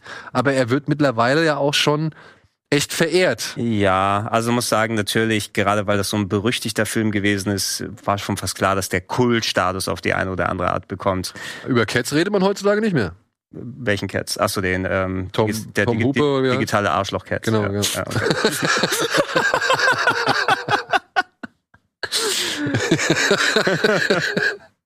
Ja. Und dann haben wir noch auf Mubi einen Film, den habe ich mir jetzt gerade gestern noch mal angeguckt, weil ich eigentlich mal wieder Bock drauf hatte, weil ich mir gedacht habe, ja, komm ey, du fandst den schon geil. Und äh, deswegen guckst du mal wieder rein. Nightcrawler ist auf Mubi erhältlich mit Jake Gyllenhaal als, ja, hey, nee, wie heißt der? Lou Bloom, der sich mit Diebstahl über Wasser hält, oder beziehungsweise bislang über Wasser hält, versucht überall irgendwie Fuß zu fassen und dann eines Nachts bei einem Unfall irgendwie kurz anhält und mitbekommt, dass da jemand ist und Bilder davon macht, Kameraaufnahmen, die er dann an diverse TV-Stationen verkaufen möchte. Je blutiger, umso besser. Und das ist für Lou Bloom der Einstieg in das sogenannte Nightcrawler-Business.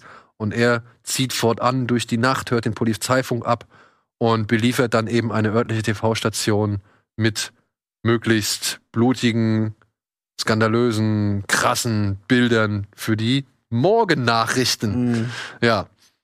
Und Gyllenhaal, Gyllenhaal, ähm, Gyllenhaal. er ist einfach gut in dem Film. Er ist einfach gut. Die, der, hat, der, hat, der hat genau diese toten Augen auch. Oder der hat Mhm. genau diesen toten Blick, den, den Kieran Culkin auch drauf hat. So. Absolut, ich finde den auch, den Film ist äh, auch sehr schön, auch ruhige, schöne Bilder, toll, also anzugucken. Musik, äh, habe ich Erinnerung, dass das auch so eine, wie Drive, also Ja, so einen ja, ganz ja, so geilen Beat hat, der einen die ganze Zeit fesselt.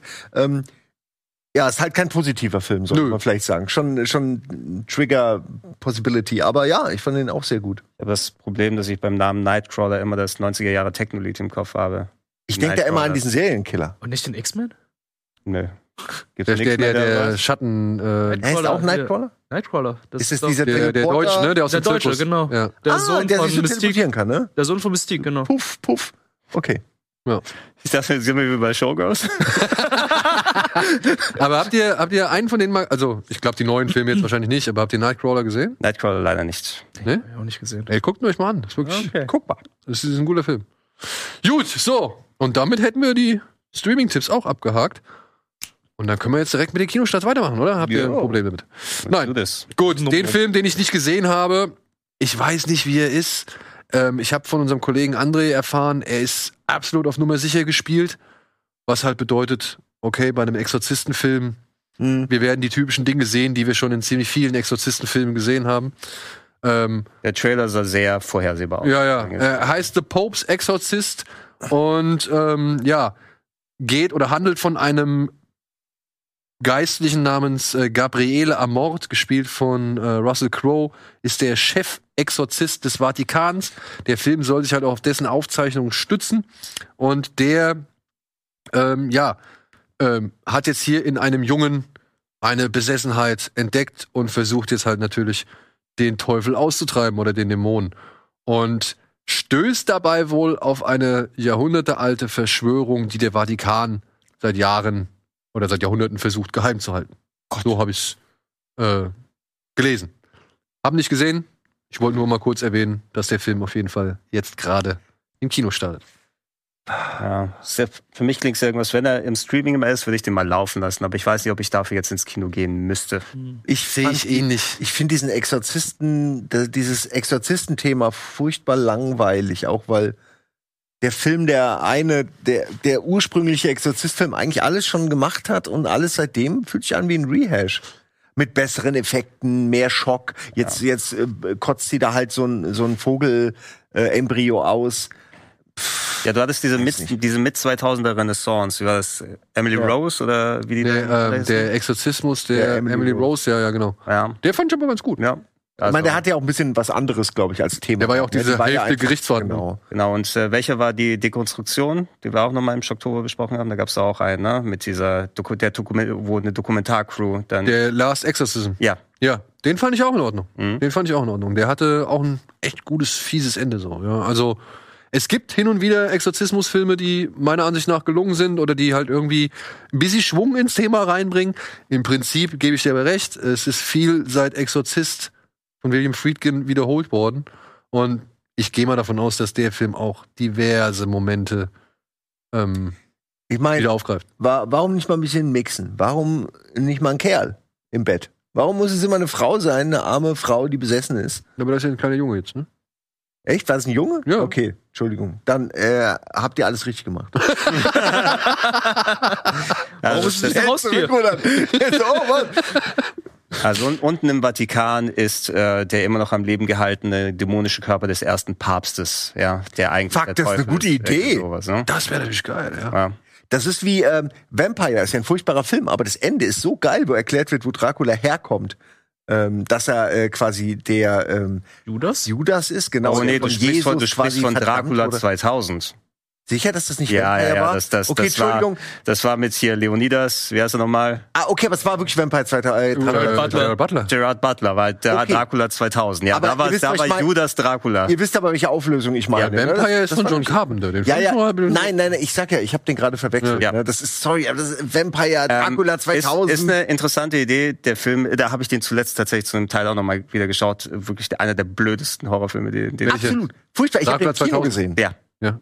Ich habe den im Kino gesehen, war richtig enttäuscht. Aber wie gesagt, End, das Ende, und das 20 Jahre her, Ende finde ich immer noch geil. Ist immer noch eine geile Idee, so.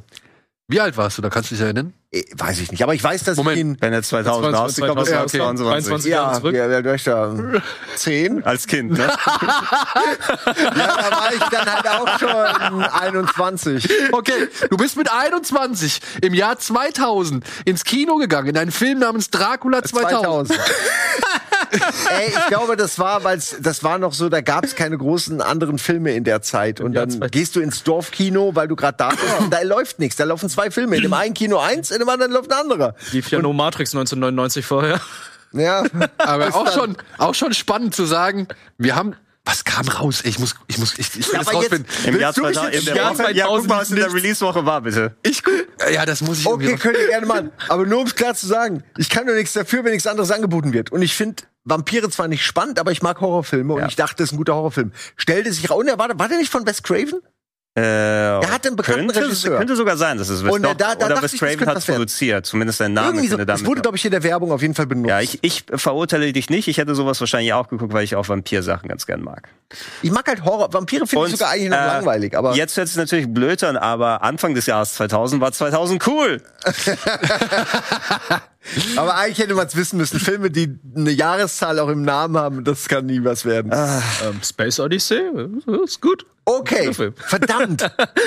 ja, das ist der perfekte, Ge das perfekte Gegenargument. Aber das war ja auch 2001. 2001. ja, aber schon, zählt schon, finde ich. 26. April 2001. Okay.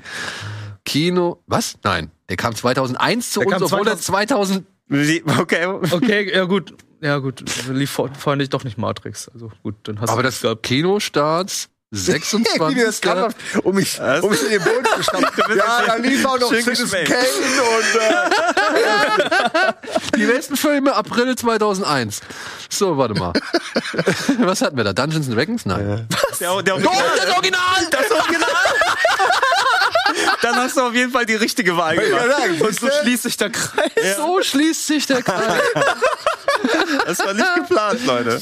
Das, Glücksprinzip. Glücksprinzip. Äh, Spot. Sport Prinzessin Mononoke. Okay. Prinzessin Prinzessin Mononoke. Mononoke. Aber Limited Release, wenn dann. Ich hab Ja, den, den habe ich im Kino Der gesehen. König tanzt, Palermo. Palermo Flüster. Wes Craven präsentiert. Dracula. Siehst du, Wes Craven präsentiert. Und da steht nicht Dracula 2000, da steht nur Dracula. Ja. Dracula. Und dann kommt noch der Schneider von Panama mit Pierce Brosnan. Siehst du, alles nur Crap. Ja, okay. Ich würde jetzt noch mal, wenn Der ich das Schneider sehen von würde, Panama würde war ich, doch ganz gut, oder? Dungeons and Dragons, Dracula 2000, Prinzessin Mononoke.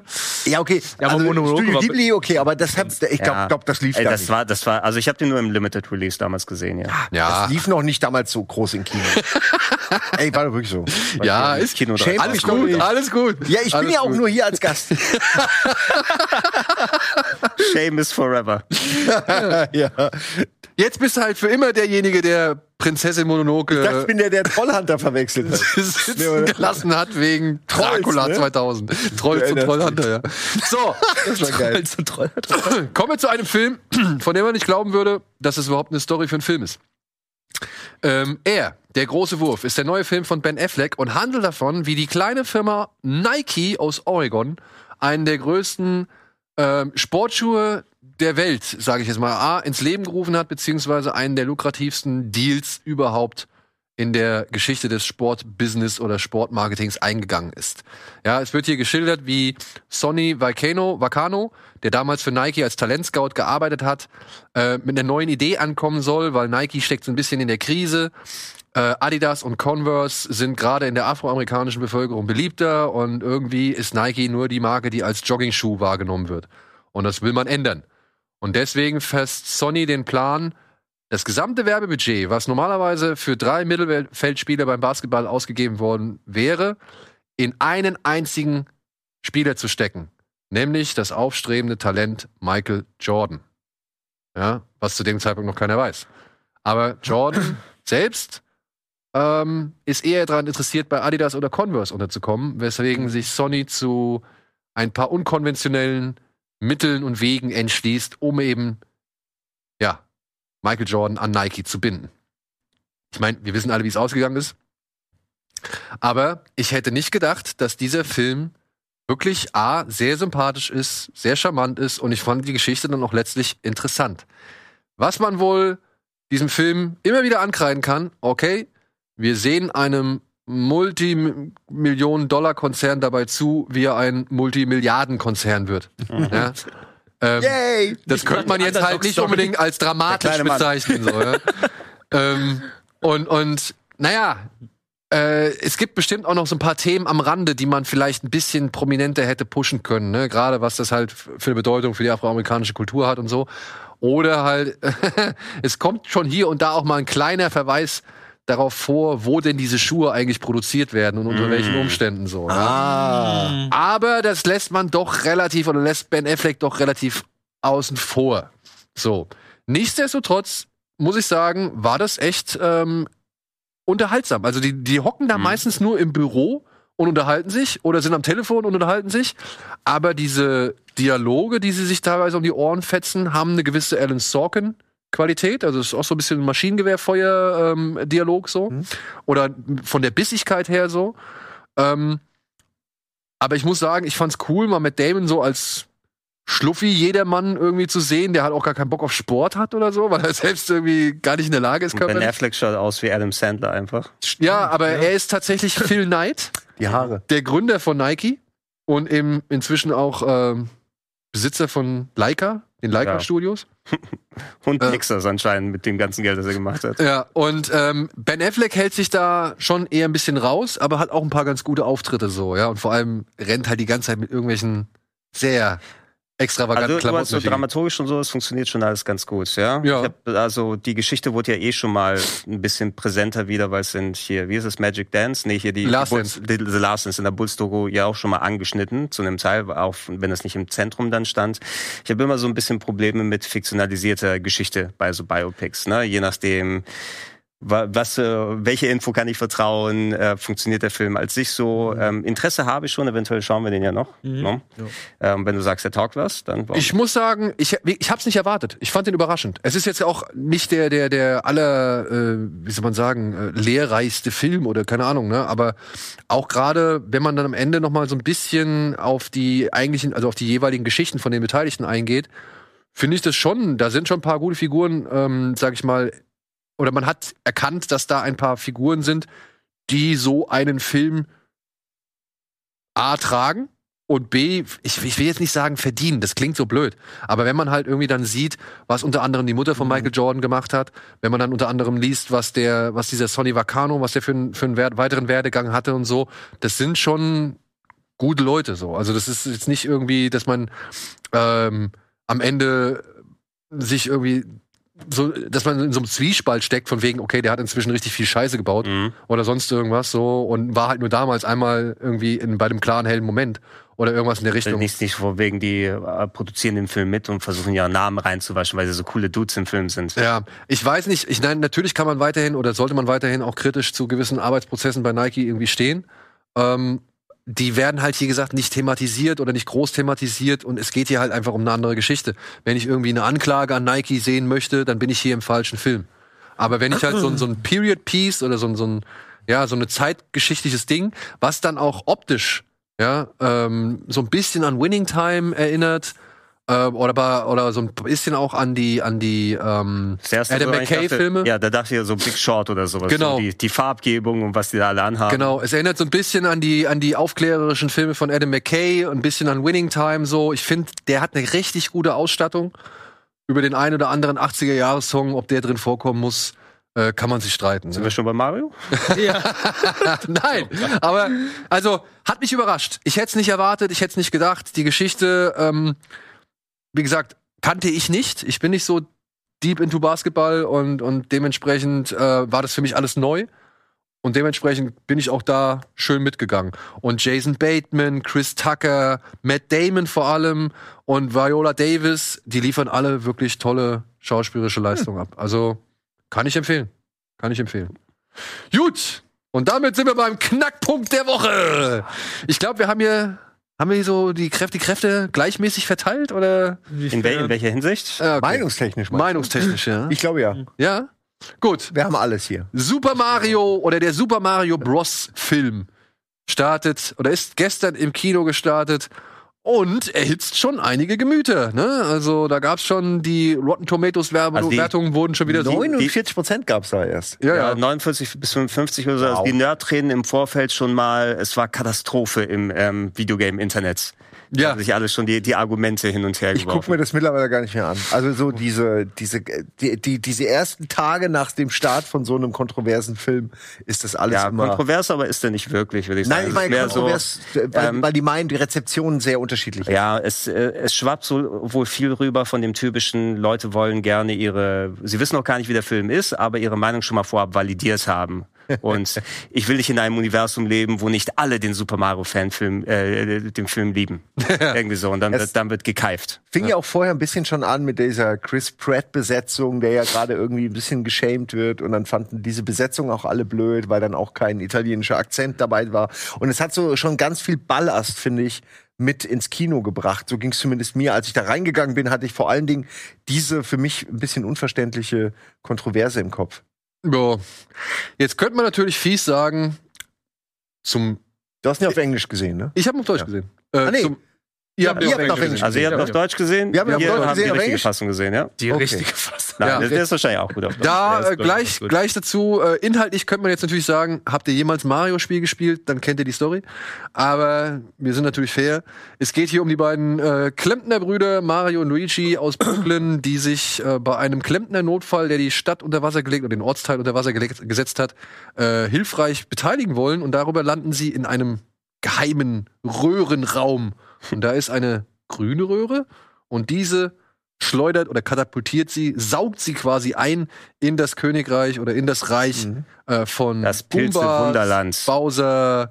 Ja, ja, Moment, sie werden ja getrennt. Also Ah, ja, Luigi genau, okay, landet ja recht, im Dunkelland, Ja. ja, und Wegen Luigi's Mansion. in Luigi's Mansion und äh, Das Menschen war nicht mehr Mario, da? Mario landet im Pilzkönigreich und ja, muss jetzt halt Prinzessin Peach dabei helfen, nicht verheiratet zu werden, beziehungsweise nicht von Bowser geehelicht zu werden und gleichzeitig muss er seinen Bruder Es sind, es sind mehrere Plotlines, die ineinander laufen. Genau. Und, äh, wir können unsere Ziele vielleicht verknüpfen. A, die Rettung des Bruders und B, äh, die Rettung des Königreichs. Ja. Sie muss ins Kong-Königreich, um dort die Armee dann um Hilfe zu bitten. Genau. Und Gondor, oder so. Ja, so, Ja, so ein bisschen so. Sie, ich mein, man sieht ja am Anfang, Bananen. Wo mein- waren die Kongs, als das Pilzkönigreich ja, ja, genau das ist es aber tatsächlich. Sie werden als nächstes zu euch kommen. Ja, man sieht ja, dass die halt nicht viel können, ne? Die Pilze und so, die Nehmen sind die halt alle niedlich. Und deswegen brauchen die natürlich starke, böse äh, Charaktere, die ihnen helfen. Das finde ich an sich eigentlich auch schön, weil Gut. die wirklich auch alle zu niedlich sind. Gut, es, es, es gibt einen Plot, der hauptsächlich einfach ähm, Videospielcharaktere mit viel bekannter Bildsprache und äh, eine Handvoll Gags verknüpfen möchte. Dazu ist er da. Ich finde aber jetzt, gerade auch wenn ich diese Se Szene sehe, wo sie alle auf der Rainbow Road fahren, muss ich gerade an Ready Player One denken, wo ja auch einfach nur Videospielsachen reingeworfen Mhm. werden. Hier ist es aber natürlich ganz anders und viel kohärenter und ich finde es eine schöne Mixtur, weil man erkennt die Figuren, ähm, auch irgendwelche No-Name-Figuren erkennt man ja visuell schon, ah, das ist ein Cooper Trooper, ah, das ist so ein Geister-Trooper, ein Skelett-Trooper und äh, auch die Art, wie sie sich verhalten, ähm, trägt ja viel dazu bei. Also diese Skelett-Troopers, mit denen dann irgendwie Luigi zu tun hat, die äh, fallen ja auseinander und dann kommen die ja wieder zusammen. Und, das, und das Kino wusste das schon, dass das passiert, weil wir Das sind ja alles. Hardcore-Nerds. Das meine ich. Es ist so ein bisschen, man hat so ein bisschen Vorwissen, weil man natürlich, das ist ja die Origin-Story dieser Figuren, ne, die das alles dann erst später kennenlernen. Also von Mario und Luigi ist es die Origin-Story. Und ich fand es sehr schön, um das mal zu sagen, weil da habe ich von euch jetzt nichts gehört, von dir aber auch nicht. Ich fand es total schön, dass man die in Brooklyn sieht eine Weile und dass sich der Film auch die Zeit nimmt am Anfang, äh, diese beiden Brüder in ihrem normalen, man denkt sich immer, was sind die Klempner im Pilzkönigreich, was soll denn das? Ähm, und in diesem normalen Beruf zu sehen, wie sie halt strugglen. Und da haben sie, finde ich, schon direkt im Intro sehr schöne Hommagen an die Original-Mario-Show, auch die Kritik an den Leuten, die gesagt haben, was ist denn mit Charles Martinet, das wird auch aufgeklärt. Ähm, äh, warum redet er jetzt nicht mehr mit italienischem Akzent, wird auch aufgeklärt. Ich finde das sehr, ein sehr schöner Einstieg, um mal gleich diese ganzen Druck rauszunehmen Ja. aus dieser, aus dieser aufgeladenen Lage. Ich bin, ich bin da bei dir auf jeden Fall. Also die, wenn sie schon eine Origin Story machen wollen und das ist fast schon nötig, äh, unabhängig vom 93er Film, weil muss sagen, okay, wir Mario und Luigi gibt's seit x-fach Jahren. Das sind keine Charaktere, sie sind ja nur Avatare für den Spieler, die dann lustige italienische Wörter brabbeln ab und zu mal. Aber das sind ja nicht richtige Figuren. Also irgendwie mit Leben mussten die gefüllt werden. Und dazu ist der Part am Anfang nötig, um zu zeigen, wer sind eigentlich Mario und Luigi, was ist der Weg, den sie beschreiten können, charakterlich durch den Weg hinweg. Und äh, da schon mal die Marke setzen, inklusive diese komplett leidige Chris Pratt-Diskussion, die du dann äh, nochmal erwähnt hast. Ich weiß nicht, wie gut es bei Deutschland äh, rumgekommen ist. Ähm, war komplett ausgehebelt nach dem Anfang des Films. Chris Pratt hat eine standard normale, vernünftige Arbeit gemacht und ist nicht irgendwie negativ aufgefallen. Da gab es aber auch nicht viel, wo er dann was falsch machen kann. Ich finde schön, im Deutschen haben sie darauf geachtet, zumindest von Chris Pratt die Synchronstimme zu nehmen, wie auch von Jack Black äh, die Synchronstimme zu nehmen. Das also es ist äh, Tobias Riester, wie- nee, wie heißt der? Auf jeden Okay. Fall der, Der ist die deutsche Stimme von Jack Black Mhm. und der spiel, spricht hier den Bowser und die deutsche Stimme von äh, Chris Pratt spricht Mario. Und Ja. bei Und- Steve Rogen und Donkey Kong?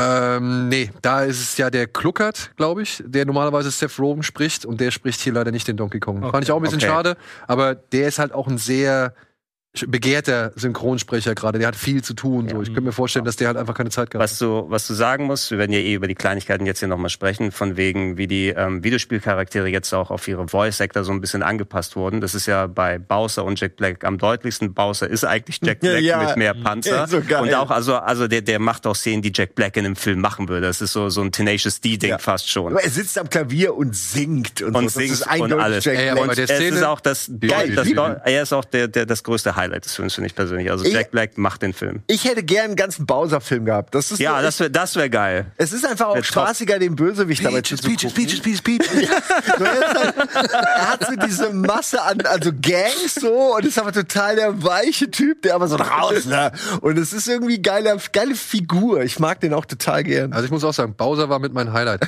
Ich finde, ich finde auch, dass man Day, äh, Daisy wollte ich jetzt schon sagen, ja. Ich finde, dass man Peach ähm, die größte Veränderung anmerkt. Ich habe nie, muss ich ehrlich gestehen, nie darauf geachtet, dass ihre Tolle hier vorne ja wirklich ein Herz ist. So. Äh, habe ich, war mir, Hab ich auch nicht gewusst. hab ich, Also du meinst vi- visuell oder charakterlich? Weil Ich find- charakterlich ist ja das Wichtigste. Da. ja, also ich finde, sie wurde visuell ein bisschen mehr an Anya Taylor Joy angepasst. Ja. Ich glaube auch, dass sie im Englischen deutlich besser funktioniert. Ja. Ich finde, Ja. Ähm, ich finde, zwischen Mario und Peach ist eine komische Beziehung. Sowohl, also egal, ungeachtet der, der deutschen oder englischen Sprachfassung. Ich muss sagen, die deutsche äh, Dame, Gerrit Voss oder so heißt sie, glaube ich, äh, oder Vossler, ähm, die Peach spricht, war für mich in der deutschen Synchro der größte Schwachpunkt. Also die spricht es meiner Ansicht nach nicht gut. Ja, Die das fühlt sich nicht, ich auch. die fühlt sich nicht richtig an irgendwie. Und ich glaube, sie versucht Anya Taylor Joy, die ja schon auch immer so ein bisschen schräger teilweise immer, sag ich mal, für ihre schrägeren Rollen irgendwie bekannt ist oder beziehungsweise auch so schon gerne mal schrägere Rollen verkörpert hat. Ich glaube, sie hat versucht, ihr nachzueifern und das geht, glaube ich, nach hinten los. Ich habe mich dasselbe gefragt. Ich habe nämlich ab dem ersten Satz merkt man, oh, irgendwie Passt nicht. wird das noch besser und dann wird's aber nicht besser. Aber ich finde auch nicht, ich weiß nicht, inwieweit man das der Schauspielerin äh, oder der TikTokerin in dem Fall äh, vorwerfen kann, weil irgendwie eigentlich die Stimme und so, das passt schon. TikTokerin, die, ge- die, haben Äh, die Sprecherin ist eine Die Sprecherin, die haben jetzt. Aber sie ist auch Schauspielerin, aber sie ist auch Ja, bekannt. komm, wenn, wenn Julian Bam Sonic sein darf, dann Ihr kennt das doch TikTokerin mittlerweile. Es ist Ja, ja, klar, aber ich wusste jetzt zum Beispiel wirklich nicht, dass äh, die jetzt, äh, jetzt Influencer für den Mario-Film genommen haben. Weil Ja, für die Synchro machen die es gerne. Ne? ja, ja, klar, aber ich wusste es zum Beispiel nicht, weil ich weiß halt zum Beispiel beim Sonic-Film, da war es Julian Bam, beim Batman-Film, da war es Kronk und so weiter. Das haben die ja immer so ganz groß und offen beworben und jetzt für den Mario-Film habe ich das irgendwie gar nicht mitbekommen. Ja, vielleicht auch, weil es nicht so hundertprozentig geklappt hat. Ich wollte nur kurz noch dazu was sagen. Und zwar bin ich mir nicht sicher, ob es an der Sprecherin liegt in dem Fall oder am Synchronstudio, weil ich das Gefühl habe, naja, eigentlich könnte die das, aber es ist so, als hätten sie einfach bei 70 Prozent gesagt, ja, komm, reicht, nächster Satz. Ja, oder Und sie das haben nicht bei alle jedem Takes Satz. von ihr gehört, Das sondern irgendwie ja. den erstbesten Take, den sie gefunden haben Das meine und ich. gedacht haben, der passt, den haben sie drauf Ich habe das Gefühl, dass die, dass die ihr da ein bisschen übel getan haben und das nicht, äh, da, also man hätte es sicherlich sie, weil sie ist nicht schlecht, man hätte es mehr aus ihr rauskitzeln können, was man da eigentlich braucht. Und das finde ich ein bisschen schade. Aber das ist auch die einzige Rolle im Deutschen, die mir nicht so gefällt, weil sie halt so wichtig auch ist, weil sie ja so eine präsente Rolle hat und da stört's dann schon. Ja, so. Und ich vom find- Englischen- Wie ist es also- denn im Englischen? Fällt's gar nicht auf. Ne? Ich fand also hier Anya Taylor-Joy ganz solide, jetzt nicht absolut irgendwas herausragendes, das ist aber auch in der Rolle der Peach, weil die ja auch eher, also da fand ich eher das Coole, weil dieser so energisch im Film aufgetreten ist und auch mal richtig Asskicker sein durfte. Also auch schön gemacht und da hat sie eben den, ein bisschen Schmack ist dahinter gepackt in die Stimme. Also die hat einfach mehr gesagt als Mario und so weiter irgendwie. Ja gut, Peach ist, Was sagt sie sonst im Spiel? Peach, Peach ist, der Ja. größte, ist die größte Änderung eigentlich zu fast allem. Aber das muss auch sein, weil ich meine, sie ist ja wirklich einfach, von allen Abziehbildern ist sie das flachste. Und ähm, ich finde sie jetzt in dieser Veränderung eigentlich ganz cool, so passt ganz gut Ja. rein. Sie ist capable, sie ist mehr so, wie man sie in den neuen Ensemble-Spielen kennt. Also jetzt Smash Brothers oder äh, Mario Kart oder so. Das Einzige, was mir nicht gefällt, ist, dass sie, dass sie wieder mal diesen Weg gehen mussten, dass äh, sie natürlich so viel besser ist als alle anderen. Und ich denke mir, das ist doch irgendwie unnötig. Es gibt so diesen Geschicklichkeitsparcours, wo Mario in der, also braucht endlos lange, um da durchzukommen und zu dem Mario zu werden, den wir heute kennen. Und es wirkt wirklich wie ein Horrorlevel aus äh, diesem äh, Mario, äh, Kaizo, ne? Mario Maker oder Kaizo Mario. Und Moment, und sie hat das natürlich beim ersten Mal geschafft. Und da denke ich, Mann, sag ihr doch, es ist doch nicht so, es muss doch gar nicht sein. Du musst doch nicht sagen, dass sie es beim ersten Mal geschafft hat. Sag einfach, ich habe zehnmal gebraucht. Oder, naja, und dann siehst du, oder sie sagt, ich habe es zum ersten Mal geschafft. Und dann siehst du einen Schnitt, wie sie dreimal versagt hat. Warum muss sie denn immer alle perfekt sein? Das ist so lame. Und das hat mich Vielleicht genervt. hat sie noch verarscht. Ja, aber dann, genau, aber dann will ich als, als Zuschauer will ich einen kurzen Sidegag haben, der mir zeigt, dass sie lügt. Ich fand das, ich finde, das ist jetzt nicht so schlimm. Ist mir, ist mir null aufgefallen, muss ich sagen. ja, aber Also sie sagt halt ganz viel. Ja, also mir ist, so, mir, ja, mir ist es nicht negativ aufgefallen, weil ich fand, gerade Peach hat mal auch gebraucht, äh, dass sie wirklich auch als starke und, und fähige Person dann dargestellt wird, damit Absolut. es überhaupt gar nicht erst in die Richtung, oh, jetzt muss schon wieder quasi diese Rettung der Prinzessin äh, stattfinden. Und es hat meines Erachtens gut auch als Kontrastpunkt zu Marios Werdegang gepasst, der mit Selbstunsicherheit zu kämpfen hat. Und da war ja eher so sein Trade von wegen, er ist der, der nie aufgibt, aber trotzdem, ja, ich bin noch nicht so fähig, ich versuche es trotzdem, auch wenn ich auf die Fresse bekomme und dass der irgendjemand hat, an dem er sich mit hochziehen kann.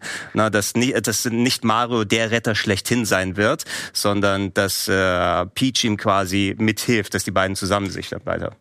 nur ums gesagt zu haben, das finde ich auch schön. Ich finde, wir sind am Ende halt irgendwie bei diesen Geschichten ein bisschen zu, haben sie es ein bisschen zu äh, übertrieben. Aber generell wirkte der Film auch einfach viel zu schnell. Also jede Plotline mal sehr schnell aberzählt, fertig. Also diese Trainingsmontage, die war richtig schnell vergleichsweise und die war auch recht früh im Film. Es ist so ein richtiges Staccato. Der ganze Film ist so ein bisschen, hat auch so TikTok. Anleihen, was, Alles was die super schnell. Schnittgeschwindigkeit Hat sich ja auch noch von wegen, also genau, nichts konnte wirklich richtig atmen. Ähm, Ja. Mario kommt ins Schloss von Peach, ähm, trifft sie nach zwei Minuten. Was? Du wirst deinen Bruder retten? Okay. Und jetzt schon Trainingsmontage. Ja. Also da ist nichts passiert dazwischen. Einfach wird vom Punkt Es A ist sehr wie ein Videospiel. C Es ist gegangen, tatsächlich auch so wortwörtlich so, äh, kann, kannst, kannst du mir helfen? Ja, mal schauen, was du kannst. Also, du, du hilfst mir, meinen Bruder zu retten? Ich habe keine Ahnung, wer du bist. Ich habe keine Ahnung, wo du herkommst. Ich habe keine Ahnung, was du kannst. Also, ja, ich werde dir helfen, aber mal schauen, was du drauf hast.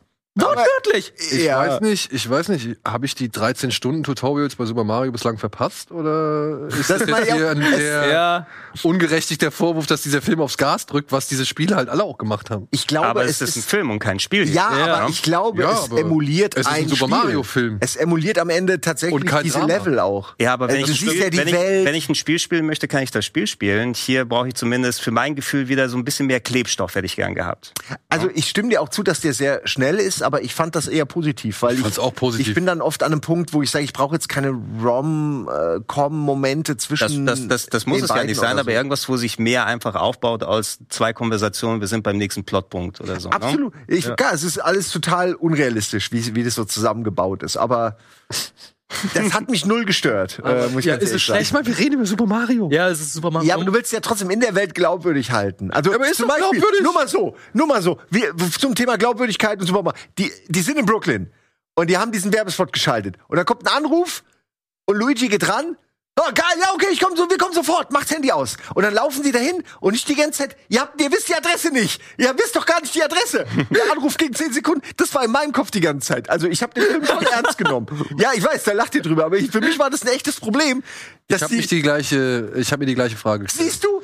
Aber- und dann, dann nimmst du den Ja, ich Film habe ja mich schon gewundert, dass er sein Handy hat liegen lassen im Er hat's auch noch fallen und weg- gelassen, und ne? weggegangen ist. Hat sich Aber dann, dann rennen sie schon über diese Baustelle. Du hast schon dieses erste 2D-Level Und sofort ist alles wieder gut. und schon so, dann ist auch alles egal. ja, und das, mein, das mag ich an dem Film. Dass der so Ja. diese Videospielästhetik super schön sympathisch aufbaut. Nicht nur, damit man sagt, es Nee, das, aus wie das, ist auch was, was der Film schön gemacht hat. Also man muss sich auch sagen, als gebeutelter Nintendo-Fan, du wirst nie Nintendo-Charaktere in so guter Grafik sehen können auf einem Nintendo-System. ja, Jemals. das, auch beim nächsten System. nicht. Ähm, Ja. Und es ist schön gewesen, das mal wirklich mit Respekt behandelt, sozusagen diese ganzen, ob visuellen, ob Charaktere zusammengebaut in diesem Abenteuer zu erleben. Er hätte meines Erachtens vielleicht mal 10, 15 Minuten ein bisschen mehr Luft oder vielleicht mal eine andere Szene oder noch was mehr passiert, außer dass die komplett nur aufs Gas gehen und drücken. Äh, und dafür ein paar, ein paar Gags haben wir auch gut lachen können. Also ich fand so ein paar Stellen, da gab es ein paar schöne Lacher im Kino.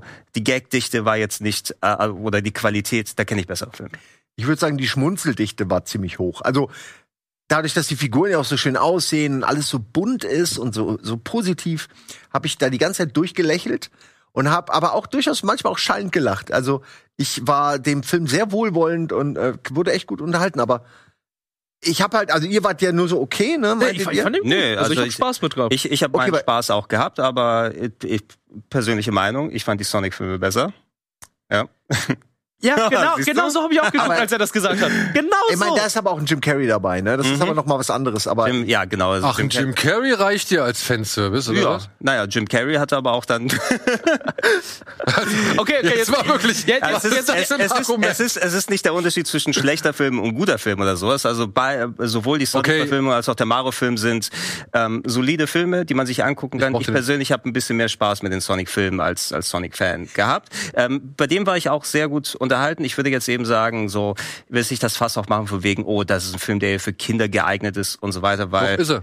ähm, ja, ich, äh, was ich sagen würde, ist, ich glaube, als Kind hatte ich, hätte ich wesentlich viel mehr Spaß damit gehabt. Ähm, nicht unbedingt, weil er jetzt, oh, der ist flach und macht nur das und das und das, weil er geht mit Respekt eben mit dieser ganzen Bildsprache und dem Humor und allem und so weiter um.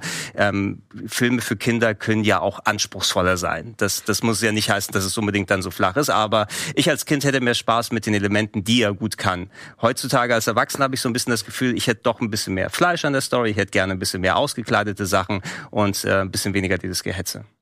Also das Pacing, muss ich sagen, fand ich gut.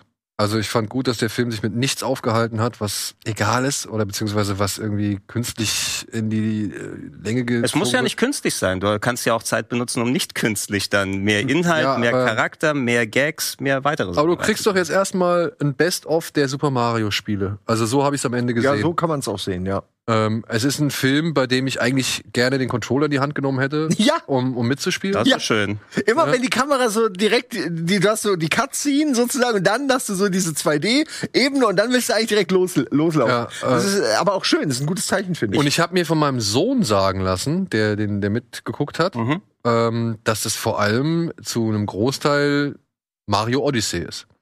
Weil gerade die Hochzeit bei Mario Odyssey ja, ja. auch ein ja, auch weil, Thema ist. weil Brooklyn drin vorkommt wahrscheinlich. Und das wahrscheinlich auch, ja. Ja, genau. Und du hast Pauline als äh, Bürgermeisterin, Mayor, hast nochmal äh, gesehen.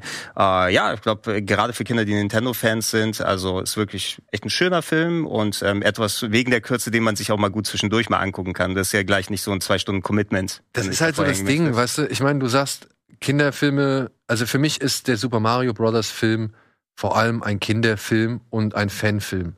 Ja, der ist, ähm, ich weiß nicht, ob man bei dem Film wirklich davon ausgegangen ist, und das mag ein Fehler sein, oder das mag vielleicht auch ein bisschen ignorant sein oder ähm, überschätzt, aber ich weiß nicht, ob man wirklich davon ausgegangen ist, dass man sämtlichen Menschen auf dieser Welt äh, nochmal erklären muss, wer Super Mario ist oder worum es da geht oder sonst irgendwas. Also ich finde eigentlich, dass der Film das genau richtig macht, dich direkt da reinzuziehen und erstmal, weiß ich nicht, auf die Tube drückt, um dich halt einmal durch diese gesamten Welten, die es da gibt, durch die gesamten Mechaniken, durch die gesamten Figuren und, und, und weiß ich nicht, Variationen dieser unterschiedlichen äh, Spiele irgendwie zu schicken, um sozusagen, das ist unsere Exposition. Ja, und dann hast du nebenbei eine Story, ja, die passt auf die Pilzhaube da, aber ähm, für wen? Also warum? Haben wir bei Mario irgendwann mal irgendwie eine ausgefeilte oder weiß ich nicht, äh, mehr, mehr Handlungsbogen umfassende Story gehabt? you never played Paper Mario. Verstehe ich also. Paper Mario. Nein, habe ich nicht gespielt. Aha. Habe ich nicht gespielt. Ich habe dafür, und das ist halt das Ding, ähm, denke ich mal, wie, die, wie ein Großteil der Menschen, die Super Mario kennen, werden so Spiele wie Mario Party oder äh, Mario Kart gespielt haben. Und die kommen auf ihre Mhm. Kosten.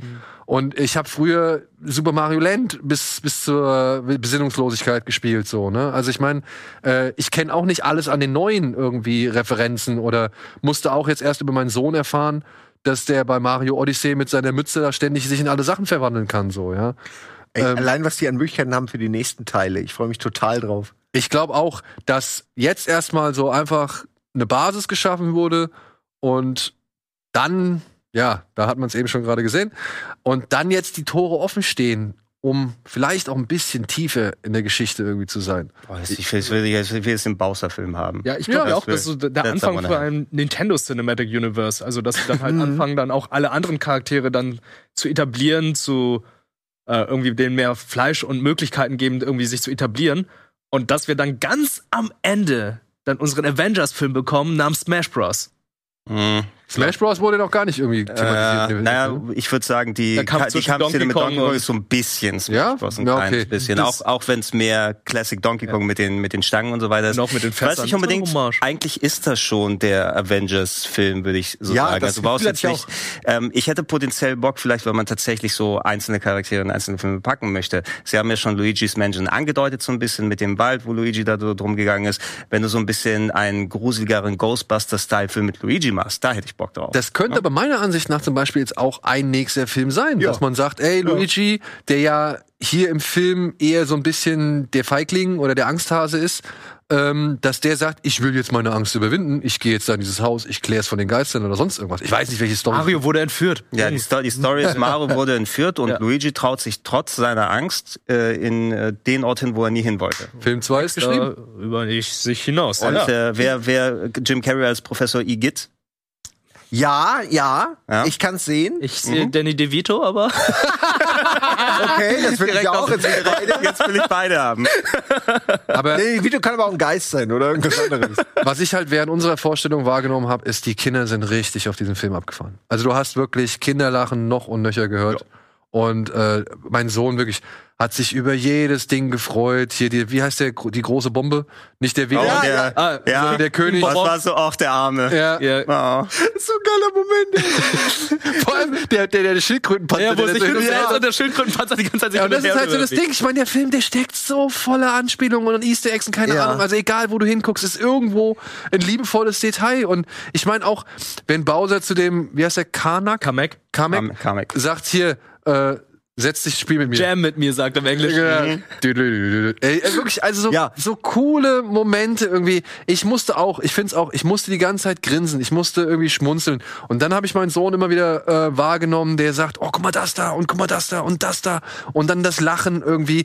Ich glaube, der Film für die Leute, die er direkt ansprechen will, ist wirklich gelungen. Wirklich gelungen. Ich denke auch, man, wenn man sich ein bisschen in dem Mario-Universum auskennt, hat man oft noch ein bisschen mehr zu gucken und sieht die Referenzen, aber ich finde den auch voll alleine selbsterklärend und lustig und wie so ein Pixar-Film, der einfach gut ist, wo du über die Figuren lachst. Dieser Hund, also gerade der Anfang, der ist, Anfang ja, mit dem der Hund, Anfang ist ja wie ein Pixar-Film oder so, weil sie ja in der realen Welt Nur, sind. wa warum war das nicht der Duck Hunt Hund? Ja. Will ich gerne wissen. Weil Das sie da ist noch eine nicht- sehr gute Frage tatsächlich, weil das würde gut passen. Ne? Weil sie da halt noch nicht in der Welt waren. ja, aber Wobei- ich meine trotzdem als Hommage, aber auch wie dieser Hund schon wieder dargestellt war und Aber wie der For einfach Foreman hasst. Spike hatten sie trotzdem da. Also äh, egal, es, es wäre noch viel mehr möglich gewesen. Der Film macht Spaß auf jeden Fall. Wenn du irgendwie mit Nintendo verbandelt bist, ähm, ich glaube, den sollte man sich auf jeden Fall angucken, wie viel man davon behält. Ich würde mir den jetzt nicht nochmal persönlich im Kino sofort angucken.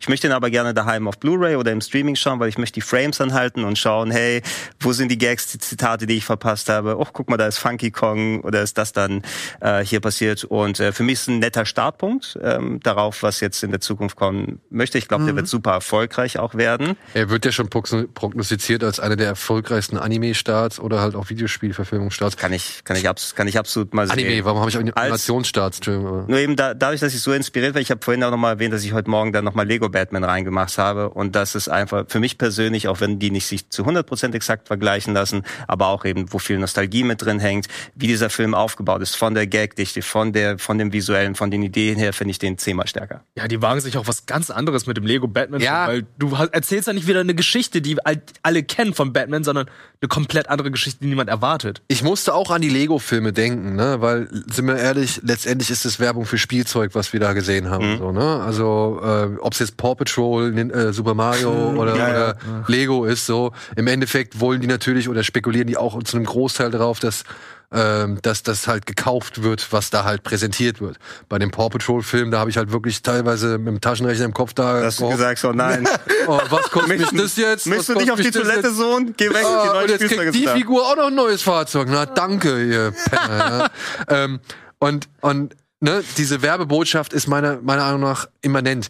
Ich sage auch, dass die Lego-Filme, eins, zwei oder auch Lego Batman, besser sind rein inhaltlich als oder oder sag ich mal von der gesamten Gestaltung her, was was das angeht, als der Super Mario Film. Ich habe vom Super Mario Film aber auch ehrlich gesagt nicht so viel erwartet. So, ja.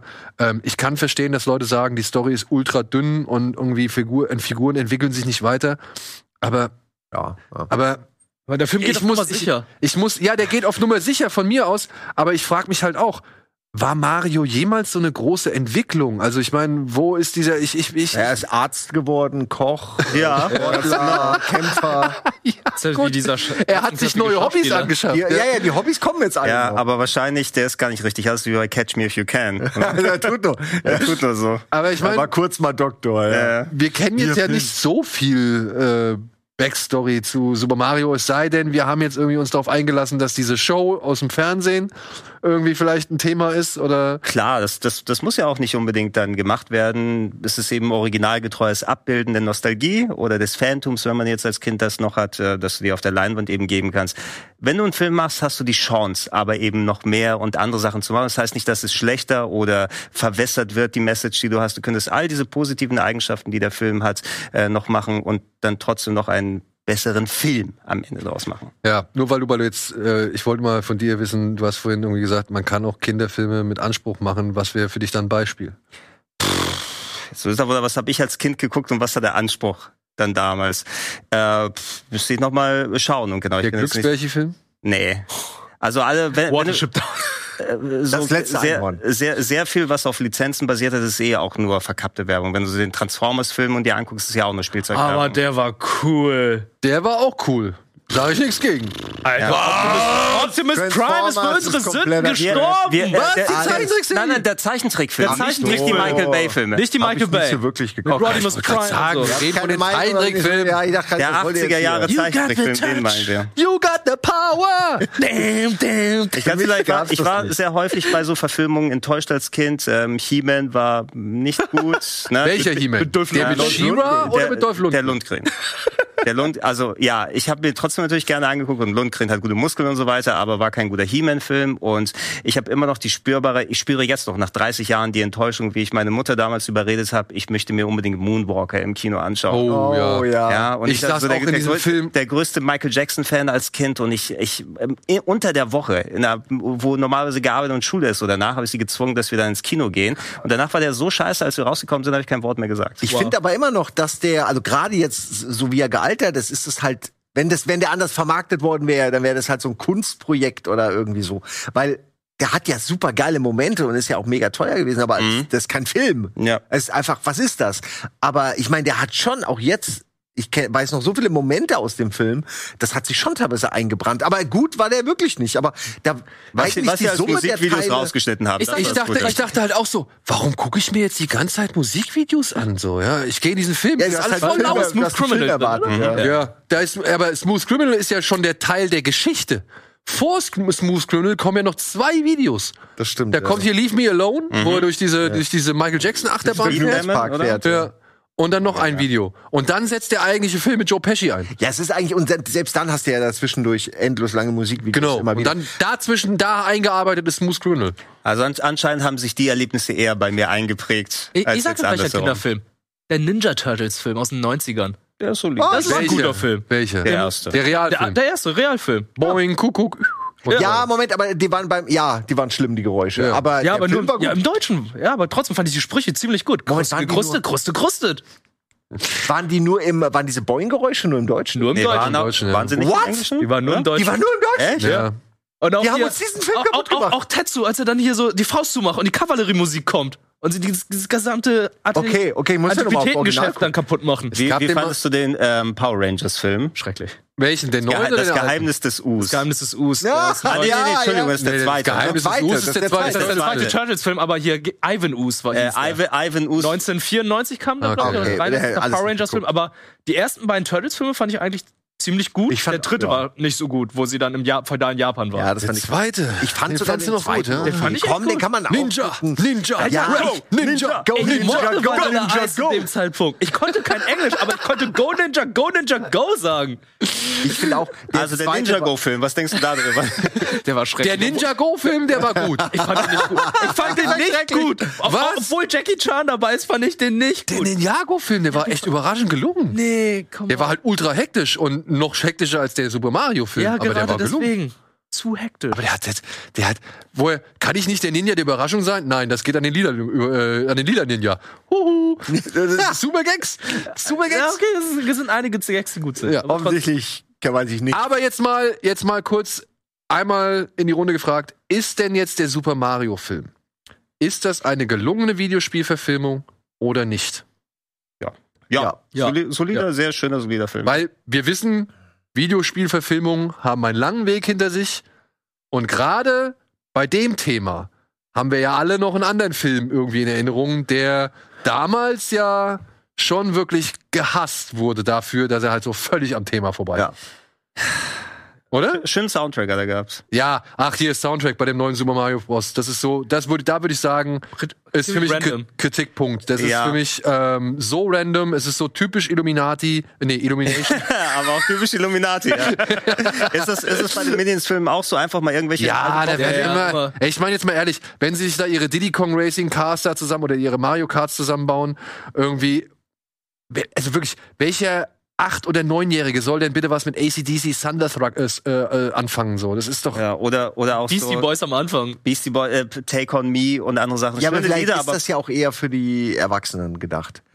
Also ich, Ja, ich aber meine, ich denke doch nicht bei Super Mario an Ja. No Sleep Till Brooklyn. Alles richtig, alles richtig, aber da ist halt Brooklyn, ne? Ja, ist halt ja, Brooklyn, ja, aber. ja, das, das, das ist das, so macht RTL 2 Also- Videobeiträge. ne? Genau. ja, das ist- sagen, die realen Songs, also die die echten Songs, die mag ich halt auch nicht im Film. Aber ich muss, ich habe jedes Mal, wenn wenn diese Melodien eingespielt wurden, wahrscheinlich weil man darauf auf so getriggert ist, ne? Aber Ja. die haben jedes Mal bei mir was Das finde ich auch cool. Das ist ja was also wie anderes. sie diese Originalscores mit ein implementiert haben, das finde ich auch super. Und die Jingles Aber und so. Also ich ich- meinte mein, einfach nur die Tracks. Ne? Genau, Ja, wenn, okay. ich mein- es war nur drei, vier, fünf Mal oder so. Ja, es war nicht oft, aber ich, also ich freue mich natürlich über Thunderstruck, so, aber ich denke mir halt, wer braucht das? Ja, aber weißt du was? Für mich, ich habe nur gesehen, oh wie geil, jetzt haben sie diese Drehregler und machen sich nur, allein, dass sie das so auch umgesetzt haben. Und dann siehst du diesen Mechanikeraffen mit der Sonnenbrille so äh, und dann die Maschine bedient und äh, da war dann auch, da kam dann die Musik und da hat das so gut gepasst finde Ja. ich. Weil ich so, ja, okay, Es ist ja auch, es den ist ja auch ein pushender und antreibender Track so. Aber ja, das ist aber für Kinder. Gerade der Track,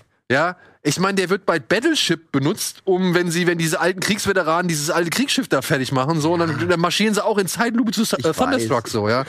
Es Ja, ist das so. ist, äh, vielleicht hat Simon aber absolut recht. Das ist das äh, so der Knochen, der den Eltern noch mal dagegen getroffen wurde. Oh, Kennst du, ich- kennst du? Ge- Ja, genau. Ne? Also die Kinder freuen sich darüber, oh, über die Drehregler bei den Mario Karts, aber das war hier bei mir, Gen X hier die Musik, ne? Ja, aber genau das meine ich aber. Und das finde ich halt Quatsch. Also das finde ich, das muss man nicht machen. Ich möchte auch keinen, weiß ich nicht, kein, äh, hier, wie heißt die Dame, die hier äh, Call Me Maybe gemacht hat? Carly Ray Jepsen. Ja, zum Beispiel. Also sowas möchte ich auch nicht hören, so, ja. Oder beziehungsweise, da freue ich mich mehr über No Sleep Till Brooklyn als über Call Me Maybe. Mhm. Aber trotzdem, ich finde halt diese, gerade diese Pop-Songs immer da reinquetschen. Aber Ja. das ist typisch das Studio. Hast, das Genau. gesagt, die Minion-Filme, ich einfach verbessere ich immer. Immer. Und auch in den Trailern hört man ja schon immer diese Musik. Also du guckst dir ja Animationsfilme an oder Serien. Und du hast einen Trailer, da läuft halt irgendeine moderne Popmusik, die gerade im Trend ist. Aber hier beim Mario-Trailer haben die es richtig gemacht. Da haben sie halt den Mario-Jingle drin gehabt. Da haben sie die Musik, die OST, die man aus den Spielen kennt, dann nochmal orchestral eingespielt, was ich ziemlich cool fand. Und deswegen Ja. kam das für mich dann auch sehr unerwartet, als ich plötzlich What the fuck, jetzt kommen die Beastie Boys. Ihr habt schon einen der besten Soundtracks überhaupt. Ihr habt eine riesige Auswahl und trotzdem fuckt ihr die fucking Beastie Boys ran, die ich natürlich auch sehr cool finde, aber irgendwie. Ja, aber ähm, was ich dann noch einmal hinzufügen möchte, was mir halt auch gut gefallen ist, dass der Humor sich doch sehr auch wie bei Dungeons and Dragons nur auf die Welt und das Drumherum konzentriert hat. Es gab keinen überflüssigen Zeitgeist, Popkultur, Kein Meta-Humor. Meta-Humor, Ja. so. Ja, das fand ich wirklich, sonst, ja. das fand ich wirklich schön, dass das so da war, weil, weiß ich nicht, am Ende hätten sie irgendwelche Rick and Morty Gags oder sonst irgendwas Ja, ja. da reingepackt, so. Ähm, was ja schön Meinst ist. du Space Jam? Genau, Style? so Ja, ja, Space ja. Jam Style. Ah, ähm, bitte nicht. das, das, das hätte irgendwie, genau, Space Jam 2. Also Mhm. ich finde, das ist noch ein großer. Ich habe den Namen auch schon bei einigen Kritiken irgendwie gelesen, äh, dass der damit verglichen worden ist. Das finde ich absolut nicht. Also Space Jam Nee, 2 überhaupt, finde ich auch nicht. ist äh, meiner Ansicht nach deutlich schlimmer als Super Mario. Waren die Clockwork Orange-Typen im Publikum, oder? Ja. Zum Beispiel, zum Beispiel. Oder Casablanca oder Mad Max Fury Road so. wo ich mir denke, Die Kinder kennen die alle. ja, wo, wenn Was mein haben wir Sohn noch das in der gesehen Kiste? hätte, ja, wa- Die was, rechte Kiste. Die Kinder, die Vergewaltiger aus Clockwork Ja, Orange. Hier! Die Nonne aus The Nun oder Ja. so. Äh, Danny DeVito, Pinguin, ganz im Herzen. Er ist wirklich völlig irre, ja. Und das hat der Mario-Film nicht. Und ich finde auch so der Humor. Und das finde ich das Schöne. Das hatte ich mit meinem Sohn schon mal bei Sean das Schaf Teil 2 Farmageddon. Aber, äh, Farmageddon Redux oder nicht Redux? nein, nein, nein. Das ist gut. Das hört sich an wie äh, Facebook-Spiele. Aber, Freunde, guckt euch den mal an. Der ist nicht verkehrt. Als Sci-Fi-Liebhaber solltet ihr diesen Film einmal gesehen okay. haben. Mein Ja. Gott, okay. Aber in diesem, in diesem Film ist halt eine Menge Humor, wie auch bei Super Mario, der so universell ist, finde ich. Also wo sowohl mein Sohn lacht, als auch ich lachen muss. Ja, äh, zum Beispiel diese Szene, wo er die falsche Röhre nimmt. Mhm. Und dann nicht in die, in, die, in die grüne Röhre geht, sondern in die blaue Röhre und dann dong, dong, dong, dong, dong, dong, Ja, ja. ja, überall durch die Gegend geschossen wird so. Da musste ich lachen. Ich fand das lustig. Und mein Sohn musste auch lachen, ja. So, und ich fand, da gab es mehrere Szenen, wo wir einheitlich gelacht haben. Weil normalerweise ist es ja auch oft einmal so, dass der Ältere über das und das lacht, wie halt, weiß ich nicht, Thunderstruck oder keine Ahnung.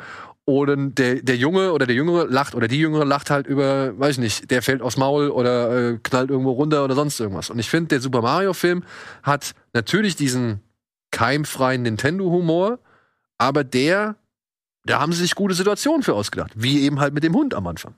Genau. Ja, ja, ich hätte auch keinen Schreckhumor jetzt zum Beispiel gebraucht, ne? Also nicht etwas, was dann nur Popkulturreferenzen dann sind. Also solange das kohärent bleibt und du ab und zu mal schmunzeln kannst. Äh, Wir hatten eine Dame im Kino, die alles sehr lustig hat- fand. die war hat bei mega jeder laut. kleinsten Sache, inklusive, wo wahrscheinlich einer der größten Crowdpleaser ist dann das äh, hier selbstmordgefährdete Luma. Das ist Oh, so das sehr war aber mega Ey, die war aber auch bei uns im Kino. Ja. Die war, Die war auch bei wirklich, euch im Kino? Nein, die war bei uns im Kino ein richtiges Highlight. Also bei der Okay, wurde gut. viel gelacht. Anne hat sich, glaube ich, auch über die jedes Mal kaputt gelacht. Mhm. Ja. Aber jetzt mal so allgemein gesprochen, sind wir uns einig, der Super Mario Bros. Film von heute besser als der von damals? X-fach. X-fach besser. Das ist kein Vergleich. Ja. Andere war kein Super Mario. Ja, Bros. und da, da, Und ich glaube, wir sind auf einem guten Weg, oder? Also, wir haben jetzt in letzter Zeit schon ein bisschen was gehabt. Angefangen bei, ich würde jetzt mal sagen, Arcane, wo alle gesagt haben, ey, das ist mal eine Videospielverfilmung, mit der hat man so nicht Ja. Aber es ist gerechnet. eine Serie, muss man fairerweise sagen. Okay, ist eine Serie, Hat mehr Zeit. es hat mehr Zeit, klar, aber auch eine Serie kannst du verbocken. Ja? Also, Trotz, ich weiß natürlich nicht, wie viel Story sonst in League of Legends drin ist, Alter, dass da hat jeder Charakter so eine äh, Anzahl von Also, Text es, und also es wurden die, die Textboxen wurden jetzt zu einer Serie gemacht bei Arcane. Nicht nur das, also die haben die gesamte Welt, die ist wirklich aus, also komplett durchdacht Mhm. wie Azeroth. Also das ist halt wie bei World of Warcraft. Jeder einzelne Charakter, jede einzelne Welt, jedes einzelne Item hat Geschichte, hat irgendwie eine Erklärung. Also die Welt, die Lore von League of Legends, die ist, die füllt einfach Enzyklopädien. Und ich sag mal, auch wenn ich jetzt nicht der größte Fan bin, aber ich finde selbst diese Filme wie die Sonic-Filme, die beiden, sind schon ein, ja, eine Steigerung, eine Erweiterung, eine Verbesserung vieler Videospielfilme oder Ansätze, die, mit denen man an Fi- Videospielverfilmungen rangegangen ist. Ja, du, du hättest auf jeden Fall, wenn die noch vor 10 oder 20 Jahren rausgekommen wären, wäre es dann häufig so, vor allem weil dann auch Videospiel-Franchises genommen werden, die von Grund aus noch nicht so viele Möglichkeiten für Story vorher in den Spielen gehabt haben. Sonic ist ja auch, wo da läuft ein blauer Igel rum und Dr. Robotnik kommt und will alle einfangen. Dann äh, holen, haben sich damals Firmen die Lizenzen geholt und gesagt, okay, jetzt müssen wir eine komplett neue Story drumherum schreiben. So ergibt sich dann der Super Mario Brothers Film beispielsweise oder Double Dragon oder was auch immer. Dann da, wobei ich hab nichts gegen den Double Dragon Film, das hat ja so Alyssa Nostalgie- Milano das. ja, ja. Ja, bei dir reicht immer nur ein Schauspieler. Solange es Alyssa Milano ist, reicht das immer. ähm, und du merkst heutzutage, dass da aber eben, äh, also auch wenn da vielleicht irgendwo noch so ein Stigma oder so dranhängt, Videospiele können umfangreiche, sehr ausgekleidete Stories haben, auch viel gute Sachen. Und wenn das vernünftig adaptiert wird und du nicht wieder sagst, oh, nee, jetzt müssen wir alles wieder von vorne und neu machen und du mit Respekt mit dem Vorbild umgehst, ähm, wenn du äh, überlegst, wie kannst du das vernünftig für das neue Medium adaptieren, kann sowas Cooles wie Arcane bei rauskommen, ähm, selbst sowas wie The Last of Us, was wir gehabt haben. Last of Us. Ähm, ich schätze wahrscheinlich alle Emmys und Golden Globes äh, abstauben wird, wenn es dann soweit ist, ähm, was sich zu einem Teil sehr akkurat an die Vorlagen gehalten hat, aber das Medium benutzt hat, um auszukleiden, um zu erweitern, Sachen, wo du nicht die Gelegenheit hattest, innerhalb eines Spielkontextes das zu erstellen, ähm, zu machen und auf einmal die Leute sehen, was? Videospiele haben auch gute Stories? Ja, weil Ich- ich muss sagen, sehr also- nah an einem Film war. Arcane und Last of Us sind so für mich momentan so, was vor allem Serielles angeht, äh, die Speerspitze, was diese Adaptionen angeht, weil ähm, ich finde halt Last of Us hat es halt verstanden zu sagen, okay, wir rennen hier halt mit zwei Charakteren stundenlang durch die Gegend, das können wir jetzt nicht die ganze Zeit bringen, also bringen wir was anderes, was die Welt ergänzt und erweitert und irgendwie das Gefühl auch nochmal verstärkt und transportiert, so, ja. Aber man muss auch fairerweise sagen, das sind jetzt Produkte von einer Zeit, wo dann Videospiele halt, halt auch nicht nur von links nach rechts gerenne sind, sondern halt auch mehr wie Filme sind. Deswegen haben sie dann auch eine größere Basis, eine einfachere Basis, würde ich mal behaupten, um daraus jetzt eine Serie oder einen Film zu machen. Jetzt hast du einen Klempner, der wohnt im Filzewunderland und versucht eine Prinzessin zu retten von einer großen stacheligen Schildkröte. Das ist die Grundvorlage von Super Mario. Du hast einen, du hast einen Igel, der rennt herum, sammelt Ringe ein und besiegt dann einen Typen, der Roboter baut. Das ist halt Und nicht so Knuckles viel. kommt noch dazu. Ja, Knuckles kommt noch dazu. Da, da hat man halt nicht so viel gehabt. Also die Vorlagen so aus den 80ern, 90ern, schwierig umzusetzen. Wenn du jetzt also in den 2000ern anfängst, wo du einfach richtige Charaktere hast, die in den Videospielen sind, die du umsetzen kannst, Ja. dann sieht es wieder ganz anders Du, aus. du musst auch viel sagen, also viel, was jetzt nochmal umgesetzt wird, haben wir beim Uncharted-Film beispielsweise letztes Jahr oder so, war das letztes Letztes Jahr? oder vorletztes Jahr, ja. gesehen. Ähm, Sachen werden quasi, äh, wo Videospiele sich ähm, Kino zum Vorbild genommen haben, Blockbuster-Kino und daraus spielbare Versionen gemacht haben. Ob es jetzt so ein Uncharted ist, auch The Last of Us so Gutes gewesen ist, ist eigentlich ja auch nur eine Adaption von Zombie-Filmen und Zombie-Stories, wie sie in dem Videospielkontext funktionieren können. Und jetzt werden die wieder zurückadaptiert. Ähm, ich habe mir Uncharted jetzt nicht gegeben im Kino, weil ich sehr wenig Interesse daran hatte, weil aber ohne die spielbare Komponente mir das auch null Alleinstellungsmerkmal bietet. Nur weil da ein Charakter ist, der Nathan Drake heißt, ähm, heißt es nicht für mich unbedingt, dass mir das mehr bringt als ein richtiger Actionfilm. Das ist kein Uncharted. Ich habe es nicht geguckt, aber muss Also- ich dazu sagen. Aber ich, für mich war das nie Uncharted. Das ist ein Abenteuerfilm. Es ist ein Abenteuerfilm und ich muss auch sagen, der gerade gegen Ende dann doch so ein bisschen von dem aufbietet, was ich gerne schaue, ja, weil er dann irgendwann auch echt bonkers und Nonsens wird so und das fand ich aber im Kontext eigentlich ganz cool und ja, aber er ist eigentlich, er könnte auch das Vermächtnis des Ja, sonst Ah, irgendwas genau. heißen oder oder weiß ich nicht oder, Cage-Film. Oh. ja genau ähm, Spider-Man into the Multiverse. ja, oder, oder ja, genau. Spider-Man Goes Jungle oder keine Ahnung. Ähm, aber ich muss auch sagen, auch der Film, ne, ist schon eine gewisse Steigerung, auch wenn, Ja. Ähm, wenn er nicht, also er hat schon gewisse Elemente des Spiels deutlich besser verstanden als gewisse andere Filme, gerade aus der Vergangenheit. Auch wenn er sich dann zu Sachen hinreißen lässt, wo man sich halt dann auch fragt, wie kommen diese Entscheidungen zustande, wie zum Beispiel Mark Wahlberg da als Tully zu nehmen oder so. Ne? Ähm, aber Oh, Holland auch schon. Ja, wie, äh, was denkt ihr eigentlich über die Halo-Serie? No? Weil da, die, hat ja auch, die hat ja auch ordentlich Budget bekommen. Ich habe mir die erste Folge mal angeguckt. Ich habe ja kein großes Halo-Phantom oder sowas. Al- Hätte ja Potenzial gehabt. Also seit den Neil Blomkamp macht Halo, ähm, sind wir ja schon lange, lange weg. No? da ist das Problem, dass die Leute, die den Halo die Serie gemacht haben, sich mit der Materie nicht auseinandergesetzt haben. die haben sich nicht, da irgendwas bewusst nicht. irgendetwas reininterpretiert. Die haben dann gesagt, okay, da ist halt dieser, da ist dieser Master Chief, der ist ein bisschen mehr Maschine und dann haben wir dann die Aliens, die kommen da jetzt irgendwie und da sind die Kolonien und dann haben sie sich irgendeine Geschichte zusammen erfunden, die so überhaupt nicht in die Film, in die Spiele reinpasst. Ja, es ist der Klassiker. So, die haben ihre eigene Agenda oder ihre eigene Story und wollen die aber erzählen. Und weil sie aber die unter eigene, unter einer eigenen IP nicht erzählen können, äh, kapern sie dann eine fremde IP und erzählen dann aber ihre Geschichte. die hätten die, Mas Ah, die, die Halo-Serie eigentlich wie Mandalorian machen sollen.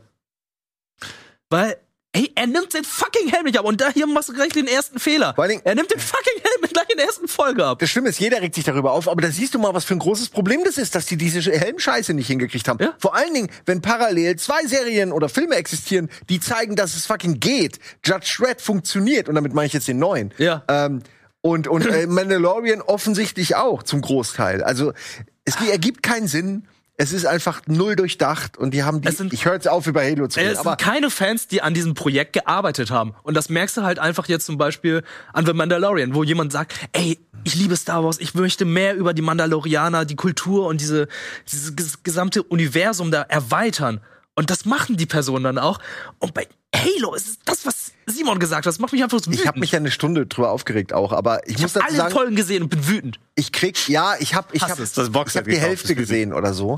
Es gibt aber auch Leute, muss ich dazu sagen, die immer wieder, wenn ich über Halo meckere, sagen, äh, nee, ach, die Serie war eigentlich ganz okay. Also Du hast zehn Minuten, die gut sind. Und das Ja. sind immer die Actionsequenzen, die aus der Genau. Ego-Perspektive gemacht und die Action, die dann Vidan gemacht hat, wo ich einfach sage, okay, das ist Master Chief Action. Aber das möchte ich jetzt über die gesamte Serie haben. Das will man ja Story. eigentlich. Vor allen Dingen, du willst diese fantastische Welt haben, du willst dieses geile Setting der Halo-Ringe haben, du willst, äh, du willst die Action-Pieces haben. Ich will die Momente aus dem Spiel in diesem Fall im Film auch sehen in der Serie. Das ist dann halt einfach das Mindeste, was du liefern musst. Und die haben halt gar nichts davon geliefert. Und du hast ja schon Aber die sie waren Vorlage. aufwendiger, oder? Also man kann ja schon sagen, dass da schon ein gewisser Aufwand reingesteckt ja, wurde. Ja, ähm, klar. Mehr als in Resident Evil, ja. Aber ich finde, also ich finde es nicht gut. Ich finde halt, du kannst nicht einfach eine komplett neue Geschichte erzählen und dann erwarten, dass man das jetzt gut findet, nur weil sie dieselbe, dieselben Farben genommen haben äh, wie das Original oder weil die Rüstung drin vorkommt. Oder guck mal, ist doch ein Pelikan. Who fucking cares? Ich will wissen, wo der hinfliegt. Wenn der nicht dahin fliegt, wo er soll, dann ist es der falsche Pelikan für mich. Also es kommt schon immer noch mit,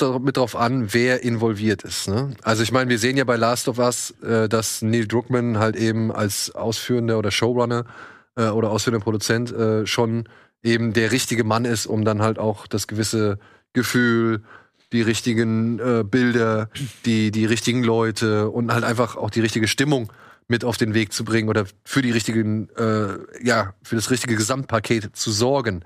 Bei Arcane weiß ich jetzt nicht, inwiefern Macher des Spiels irgendwie mit involviert waren. Bei Cyberpunk, äh, Cyber, Cyberpunk, Cyberpunk, Edge Runners äh, zum Beispiel, ähm, weiß ich nicht, ob wie da die die Kommunikation war, aber ich habe das Gefühl, da hat man sich auch besser abgestimmt, beziehungsweise glaube, also so wie ich mitbekommen habe, haben die sich da auch abgestimmt, aber da hatte, glaube ich, ähm, hier Studio Trigger auch ein bisschen mehr Freiheiten hab, gehabt und auch einige Sachen gesagt, ja fuck it, machen wir. Zum Beispiel ähm, dieses kleine, die Lolita da, die in diesem Spiel, in, in der Serie war, da meinte CD Projekt, oh hell no, das, die baut ihr nicht ein, die passt überhaupt nicht in Cyberpunk rein. Studio Trigger meinte so, fuck it, machen wir einfach. ja gut, Ja. Und das war Aber- eine der beliebtesten Figuren. es hat, ja es auch hat der Serie machen. nicht geschadet. Nee, Ja. überhaupt nicht. Ja. Und ich muss auch sagen, ähm, ich hätte nicht gedacht, dass der Meisterdetektiv Pikachu-Film Der war gut, ne? doch funktioniert und gelingt. So, ja. Also, ähm, ich meine, ich finde ich finde schon allein von dem Ansatz her, das Ganze analog zu filmen und diesen Figuren dadurch nochmal einen gewissen, eine gewisse Greifbarkeit zu geben, finde ich das schon cool. Ich sag auch nicht, dass die Geschichte irgendwie die allerausgefeilteste ist oder die, die mich emotional komplett in alle Höhen und Tiefen reißt, so. Aber das hat Spaß gemacht, das war gut eingebunden und ich hätte nicht gedacht, dass diese Figuren, also gerade die, diese Pokémon, dass die halt in, in dieser realen Welt, in diesem realen Setting funktionieren. Dass die Zeichentrickfilme irgendwie Leute glücklich machen. Keine Frage, ne? Ich meine, dafür hat man die Serie ja gehabt und so weiter. Aber das war für mich eine Überraschung. Da habe ich auch gedacht, ja, guter Ansatz. Und mal wieder ein Schritt nach oben für den, für den Bereich Videospielverfilmung. Ja, also äh, es gibt bestimmt Personen, da kannst, da kommen, können noch so viele gute Serien und Filme auf Videospielbasis rauskommen, aber selbsterfüllende Prophezeiung, wenn es nicht das zweite Kommen von Jesus ist, ne, kannst du es gleich sein lassen. Also es war das gleiche umgekehrt mit den ähm, Filmlizenzen im Videospiel. Da musste erst mal Arkham Asylum kommen, bevor Leute gesagt haben, mach es ja auch wirklich was Gutes bei, obwohl es schon x-fach gute Lizenzspiele gab in den Butcher Jahrzehnten Bay zum Beispiel, ja. Ja, oder die Jump'n'Runs von äh, Capcom und Genau, Sega. ja, oder auch sowas wie Aladdin, ne? Und es ist halt auch so ein bisschen der Fluch und Segen zugleich, je nachdem, ne? Also manche Leute sagen, du darfst Fans keine Filme machen lassen oder beziehungsweise nicht an so ein Thema ranlassen. Auf der anderen Seite, äh, wenn du halt irgendwie Fans dran hast, kommen halt Sachen zutage oder entstehen halt Dinge, die, ja, wo man doch deutlich den Einfluss spürt, dass es eben Fans Ja. waren, die halt Wissen mitgebracht haben, das vielleicht ein herkömmlicher Filmemacher nicht irgendwie hat. Jetzt hast du aber auch genug Gegenbeispiele, oder was heißt genug, aber du hast auf jeden Fall Gegenbeispiele wie bei Andor, ja, wo halt Gilroy gesagt hat, er ist gar kein Star Wars-Fan, so. Er will auch gar nicht mit als Star Wars-Fan da rangehen. Es hätte ihn niemals irgendwie interessiert, das zu machen, wenn er Star Wars-Fan gewesen wäre. Ja, und dann kommt halt mit einer der besten Star Wars-Serien meiner Ansicht nach überhaupt raus, so, ja. Ich weiß nicht, da gibt's noch keine einheitliche Formel oder keine Regel, ob man nicht zu sehr Nö. Fan sein darf oder ob man unbedingt Hardcore-Fan sein muss, um sowas machen zu können. Das hängt, ist wirklich individuell, hängt von dem Filmemacher ab. Ob der das schafft, seinen Fandom positiv zu nutzen oder im, im, im Zaum zu halten oder ob er völlig right geht und dann Fanfiction schreibt. Aber ich finde, das Schlimmste ist, Leute hinzusetzen, die Sorry, aber da sind wir wieder bei Halo. Nein, aber ich meine, oder auch Resident Oder Evil. Resident Evil. Leute, WSS die, Leute, die sagen, ich hab's mir nicht angeguckt. Leute, die kein Interesse haben. Das ist genauso wie, ich meine, das ist, da ist ein super Film bei rausgekommen. Aber Kubrick hat Shining nie gelesen. Das war ihm zu viel, zu anstrengend. Und dann macht er halt seinen eigenen Shit. Von mir aus. Ist ja auch was Gutes bei rumgekommen. Aber er die weiß, wie meisten man sind gut, kein, er weiß, wie man guten Shit macht. das meint, die meisten sind kein Kubrick. Das ist nämlich der Grund. Ja, das ist leider der eins- Da hast du vollkommen recht. Die meisten sind kein Cube. Ja, und aber Scheiße. haltet euch doch mal einfach an der Vorlage fest. Und das ist Respektlosigkeit. Wenn die Leute denken, das ist Kinderquatsch, das ist das Zocken, meine, mein Sohn zockt das immer. Ähm, wenn du dich da nicht für interessierst, dann mach den Film nicht. Dann Ja, die, verpiss dich die, davon. die Lektion müssen wir ja spätestens mit den ähm, Comic-Verfilmungen gelernt haben, weil da gibt's noch Exakt. viel heißere Diskussionen drumherum, um die Details. Und äh, wenn man sich äh, entscheidet, ob es jetzt Comic oder Videospiele in Lizenz sich zu holen, weiß man, dass man sich zwar mehr Leute dann dazu holt, die den schon automatisch schauen werden, aber dann soll man auch wirklich mit Respekt mit dem Hobby der Leute dann umgehen. Ja, und nicht nur einfach das als Cash Grab machen. ja? Witcher? Was mit Witcher? ja, es war toll, jetzt ist es ja scheiße. Und? naja, ohne Henry Cavill ist es tot. Ja, Und aber Henry Cavill ist ja noch- Sich, ja, eine Die Staffel, Staffel noch, macht ich er jetzt noch, ja. Aber ich, für mich, ich bin Fan von Warhammer Was, was, jetzt. was war diese, gab, Ey, Henry war- Cavill was ist für mich diese- einer der coolsten Typen der Welt. Ohne Scheiß. Der diese macht Bonusserie, die gemacht wurde, gab's doch eine komplett ohne Cavill, oder? Ah ja, stimmt. Da Eine, gab's eine eine Netflix-Bonusserie zu Spin-off-Serie zu Witcher. Witcher. Ja, die äh, Genau, Origins oder irgendwie sowas. Ne? Das soll aber auch richtig, richtig schlecht sein. Ne? Natürlich, Mann. Weil das einfach der er, ich meine jetzt mal, ich will jetzt nicht diese Henry Cavill Diskussion, aber das ist genau so ein Punkt wieder. Die haben sich beschwert, die Macher von Witcher haben sich beschwert, dass er zu viel weiß über die über die Bücher und dass er allen immer mit seinem äh, Gamer-Nerd-Wissen genervt hat. Und ich denk so, sag mal, wie inkompetent kann man eigentlich sein, so eine Aussage zu treffen und nicht zu raffen, dass man selbst darin schlecht wegkommt. Weil du bist dann der, der Idiot, der einen Film macht, eine Serie zu einem Buch, was du nicht gelesen hast, willst du mich verarschen? Und du shamest den Typen, der versucht hat, ein bisschen von der, von der Originalität wieder reinzubringen. Wollt ihr mich denn verarschen? Und dann reden die über sowas wie, ja, und dann hat er die ganze Zeit seine Proteinfürze abgelassen. Ey, das ist real shit. Das ist ernsthaft Okay. gesagt worden. Ich- ich und dann bin- denkst ich nicht ihr holt euch einen fucking Bodybuilder. Einen intelligenten Bodybuilder holt ihr euch.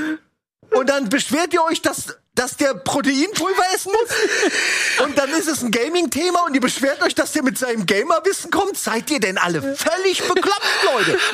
Macht euch aus meinem Thema raus. Das ist die Meinung dazu. Fick Witcher und die ganzen Leute, die das, äh, die das in die Scheiße geritten haben. Das war voll okay und aus irgendeinem Grund haben sie es verkackt. Und jetzt geben sie ihm die Schuld. Das ist das Allergeilste. Der hat nichts falsch gemacht. Entschuldigung, aber da, da, wirklich, das Thema nervt mich total. Aber die dritte Staffel kommt doch erst noch. Ja, aber das ist doch wurscht. Der interessiert mich jetzt auch nicht mehr. Ich Nee? will, nee, es ist, ja, ich werde es halt gucken, aber. Ihr wisst, was ich meine. Man ist einfach sauer. Ey, der war Superman und der Witcher. Und hat ihn beide brilliert. Und jetzt ist er weg. Warum? Da hat doch jemand was falsch gemacht. Ja, ja, ja. Ja gut, als Superman hat er keine Chance zum Brillieren bekommen. Nee, leider nicht. Fucking The Rock ist nur, nur in. Schrott mitgearbeitet. Ja. Da verliert er seine Arme geil nach. Habt ihr Naja, denn noch? ist nur meine Meinung, ne? Ist ja okay, wenn ihr es anders seht. Ist wirklich okay. Nee, aber ich kann ich kann's verstehen, wenn der Invest einfach weg ist, wenn schon eh abgeschlossen wurde mit dem, was dir gefallen hat an der Serie. Ne? Na, es ist mir, mich haben diese Geschichten, die, die ich gar nicht wissen will, die Leute mir erzählen, so, ey, hast du das und das gehört über den, den, die haben das gesagt. Äh, Das zerstört mir diesen ganzen Zauber. So, ich hätte mir die dritte Staffel gerne noch anguckt, aber jetzt ist es so, hm, ich gucke mir quasi ein Team an, was ich selbst nicht leiden kann, gegen was ich hinter den Kulissen total zerfetzt. Das macht doch keinen Spaß. Und nach Proteinfurz riecht. Ich Wie wusste gar nicht, gesagt, man, das von, ist- muss man von Protein so viel furzen? Ich muss, aber bislang hat mir Also aus Erfahrung kann ich dir sagen, äh, es ist, äh, er erhöht die Frequenz, ja. ich habe das bislang noch nicht. Also ich meine, ne, aber der Typ, Ich nehm keine- guck mal, der Typ wiegt 110 Kilo, sage ich jetzt einfach mal. Das sind 220 Pfund, das sind in Proteinen, muss, muss, der 200, muss der auch 200 bis 250 Gramm jeden Tag essen. Das ist nicht wenig. Okay, 250 Gramm ist schon ist Protein, viel. reines Protein, Protein, reines ist, ist, schon viel. ordentlich, ja. Ja. Also ich sag damit, also, wie gesagt, ich finde, halt, es ist absurd, ihm solche Sachen vorzuwerfen, wenn du ihn doch deswegen holst. Ich meine, es ist ja nicht so, als ob du das ändern kannst. Ja, sorry, diese Proteinfurznummer hat mich wirklich wütend gemacht. Und dann äh, haben sie auch gesagt, er hätte irgendwie die Leute belästigt und dann sind sie aber zurückgerudert, als Leute nachgefragt haben. Also sie haben so diese Frauenkarte, er hat Frauen belästigt, versucht zu spielen. Und äh, ja, das war alles Fakt, lies es nach. Und dann ist aber diejenige, die das gesagt hat, sofort wieder zurückgerudert, weil sie gemerkt hat, nee, das ist Quatsch. Und ähm, dass, dass sie ihn versuchen zu schämen, nur weil er halt irgendwie eine andere Serie machen wollte, das empfinde ich wirklich fast schon als persönlichen Als persönliche Beleidigung in irgendeiner Form. Ja, da will man, da will man korrekt und irgendwie 100% für irgendeine Sache geben Ja. und dann wird es einem zum Vorwurf Die gemacht. tun so, als wäre er irgendwie Andrew Tate oder irgend so, irgend so ein Dödel. Ja. ich muss aufhören hier. Ich bin schon wieder kaum einmal Kino Plus und schon ist die Laune wieder. Ach komm, komm. Nein, es war schön. Auch wenn die Es kann, kann einmal alles raus. Einmal alles raus. Ey, ich bin auch jetzt länger nicht mehr da, keine Sorge so. Aber es war schön. Mal wieder zu einem Thema. Du bist du länger nicht mehr da. Naja, aber ich bin ja häufig äh, nicht bei Kino Plus. Deswegen, die wenn du Leute, die sich dann aufregen, denen wollte ich nur sagen, ihr seid bald wieder mit Schröckert allein. Ach Quatsch, du bist bald wieder da. So, Wenn du was hast? Ja, auf jeden Fall, mit Sicherheit, mit Sicherheit. Gibt's doch irgendwas, äh, wo ihr sagt, hier, das ist so rein Videospiel, verfilmungstechnisch oder oder Serienadaption, ähm, das hat euch überrascht, beziehungsweise das wäre nochmal so ein kleiner Geheimtipp. Ich würde ja sagen, Werewolves Within, falls ihr den noch nicht gesehen What? habt. Ja, es Das gibt, ist ein Spiel es gibt, es gibt, ja, das ist halt von Ubisoft das Ding, ne? Also den, das? den, den fand ich, ähm, das fand ich, das fand ich wirklich gelungen. Ich kenne kein Videospiel, was so heißt. Meinst du die, diese. Schwarz-Weiß-Serie oder welche meinst du? Äh, nee, nee, nee, das ist ein Film. Das ist ein Film Okay. über, also auch dieses Werwolf-Spiel. So gesehen. Also es ist dieses Werwolf-Spiel übertragen. Ach so, ähm, Wolf Among Us. Nee, nee, nee. Ach nee, das an. Okay. Das, Ja. das Uke-Werwolf-Ding. Das Uke Genau, das Uke Also Werwolf-Ding. das Ding. Ja, ja, äh, Wer, ja, ja, Werwolf, klar. Und- und- Uke Werwolf. Ich muss sagen, der hat Spaß gemacht. Also der hat das Prinzip äh, schön über, geno also genommen und übertragen auf eine Situation, die mit von relativ anständigen Schauspielern, sag ich mal, ausgeführt wird. Es ist hier und da ein bisschen, hat eine kleine Härte oder ein paar härtere Spitzen und schön Humor. Es ist halt nur Werwolf, ist ja eigentlich auch nur das Ding, oder? Oder es ist so. Ja, ja. Also ich meine, das geht sicher zurück, bis in äh, bis, bis Leute an Feuerstellen irgendwo zusammensaßen. Und ich meine, ich habe jetzt gehört, Minecraft kommt jetzt als nächstes. Was? Ja, Minecraft ist jetzt, äh, war das bei Discussing Film, wurde es, glaube ich. Also wenn ich Minecraft gucken kann und trotzdem lache und mich wohlfühle, dann ist es ein guter Film, weil Gab ich habe ja- null Ahnung. Ja, es gab ja, ähm, ja, Jason genau, Momoa. es gab- Jason? Es, als, Jason Momoa, Als- als- Release-Termin, Release-Termin lustigerweise 4. April 2025. als Spitzhacke. Jason Momoa ist die Spitzhacke. Da bin ich ja mal gespannt. Ja, ich, glaub, bin, Ja, es, wird, es wird eh immer mehr geben. Also aktuelle Sachen müssen wir schauen, was da jetzt noch da drumherum ist. Ich gebe immer sehr große Stücke auf den ersten Silent Hill Film. Das ist einer Ja. meiner persönlichen Favoriten. Der Boah. zweite ist komplette Grütze. Aber der erste, auch wenn er viel anders gemacht hat, nochmal, äh, allein, dass sie den Yamaoma, Yamaoka Soundtrack drin hatten, ähm, gucke ich mir immer noch sehr gerne an. Auch Äh, Mortal Kombat. Mortal Kombat, der neue? Ja. Der, Der erste, Anderson, der meinst du? erste. der allererste. Der allererste. W.S. Essen, Mhm. S. Anderson. Ey, komm, geister Soundtrack. Zeitlos. Johnny, Johnny Cage Pass auf. gegen, äh, gegen äh, Scorpion mit äh, Den neuen finde ich nicht so gut, tatsächlich. Da gab's, da gab's den Endkampf, den fand ich gut. Aber der Aber- hat wenigstens mal ein bisschen ein paar geile Kampfszenen, Alter. Der, der, da der gab's alte, einige der alte Mortal. Kombat hat halt einfach keine richtig geilen Kampfszenen. Aber der hat die Story akkurat umgesetzt. Hier bringen sie einen komplett neuen Charakter, der mich komplett nicht interessiert. Ja. Mit Fähigkeiten, wo ich einfach denke, warum nehmt ihr euch einen Originalcharakter, macht euch einen, warum nehmt ihr nicht die, die ihr schon habt? Und baut die damit ein. Ich finde den Raiden hier leider nicht so cool wie der Raiden, den wir im alten Paul W.S. Essen- S. Anderson-Film haben. Christopher Lambert? Ja, ich, ich mag ihn. Auch wenn er kein Asiate ist, finde ich ihn dort aber besser. Du hast den Film ja im Original gesehen. Hä? Hast du den mal auf Englisch gesehen? Nee, nur auf Deutsch. Doch, wir haben den auch Englisch, glaube ich, Wir haben gesehen. den auf Englisch geguckt, Ja. oder? Ja. Der ist doch einfach nur schlecht. Ja, aber Ich trotzdem meine, find ich habe wirklich n- kein Beef gegen den, den Anderson Mortal Kombat, ne? Also ich finde den halt einfach nicht so gut, weil er halt für mich nicht so diese Sachen erfüllt, die ich von Mortal Kombat erwartet habe, wie geile Kämpfe und geile Leute, die irgendwie auseinandergeschraubt werden.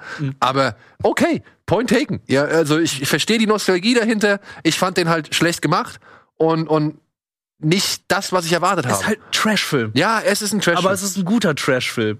aber der neue Mortal Kombat, ich meine, da werden Typen halbiert von so einer Kreissäge. Ja, aber Ja, dafür gucke ich nicht Mortal Kombat. ja, ja, Weißt du, ja, ich, ja. ich möchte das halt aber irgendwie cool umgesetzt. Aber Mortal Kombat gucke ich doch wegen der Kämpfe. Ja, aber die Kämpfe sind halt so kurz. Die sind halt nur, da sind die irgendwie die ganze Zeit hinter dieser Wand und warten da die ganze Zeit, bis irgendwie der Kampf beginnt und dann beginnt der Kampf und denke ich so, Also Ja. nicht, dass ich den neuen viel, viel geiler finde, ne? Ich, ich will nur sagen, dass der neue aber schon verstanden hat, dass es da hier und wieder, hin und wieder auch schon mal auf geile Kämpfe ankommt. Ja. Ich mag ja auch die Fehde zwischen Scorpion und Sub-Zero, denn der Kampf ist fantastisch, der da umgesetzt wurde, aber trotzdem habe ich irgendwie mehr erwartet, Ja. weil ich dachte so, Bisschen ihr mehr habt hab ich über auch die, erwartet. Ihr habt über die letzten Jahre so viel gesammelt von den Mortal Kombat Spielen, die haben sich so gut weiterentwickelt seit Mortal Kombat 10, nee, 9, Mortal Kombat 9. Und da hätten die so viel draus nehmen können mit dem Zeitsprung, mit der äh, Geschichte, mit der Zeitreise und so weiter. Die hätten diese Geschichte einfach nochmal umsetzen können, sagen so, ja, wir rebooten das Franchise, einfach wie die Videospiele, aber dann führen sie diesen neuen Charakter ein, wo ich einfach denke, hm, hm. nee, weil der im Fokus ist, das ist das Problem. Ja, ja. Ich hätte auch eher lieber ein Turnier gesehen. Ja, Einfach ein Turnier. Bla Ja, mach, mach ne? Bloodsport, Ja. mach Bloodsport mit irgendwie Mortal Kombat. Ja. Kumite. Ja. Ey, Kung Lao im Vordergrund oder Liu Kang oder wen auch immer, Sub-Zero meinetwegen, Es aber muss keiner im Vordergrund sein. Ich verstehe auch nicht, warum das immer bei so einem, bei den Prügelspielen, ja. Ich meine, und da wären wir jetzt halt, ne? Street Fighter. Legendary hat Mhm. jetzt die Rechte für Street Fighter äh, gekriegt und möchte jetzt mit Hasbro, glaube ich, äh, oder nee, mit Capcom, Entschuldigung, Ach Gott, ich mit Capcom ähm, nochmal das Ding. Was, was macht Chris Klein denn gerade aktuell? Hat er Zeit? Ja, ja, das ist auch krass, ne? Man denkt ja immer an den Van Damme-Film, aber dieser Chung Lee-Film, der war halt einfach noch viel, viel schlimmer. Der Legend of Gott. Chung Li, ey. Holy shit, balls. das war der Embryo-Esser? Oder das war Fötus-Typ? da? Hat er da irgendwas nicht gemacht im Legend of Chun-Li-Film? oder? Ich kann mich nicht mehr erinnern. Wer war das hier? Ähm, äh, Bison war doch hier der, der blonde Bösewicht da aus vielen anderen Filmen. Aber Tabu war doch auch noch im Chun- Chun-Li-Film von Black Eyed Peas. Da war doch Vega. Ach, oh ja. Oh ja.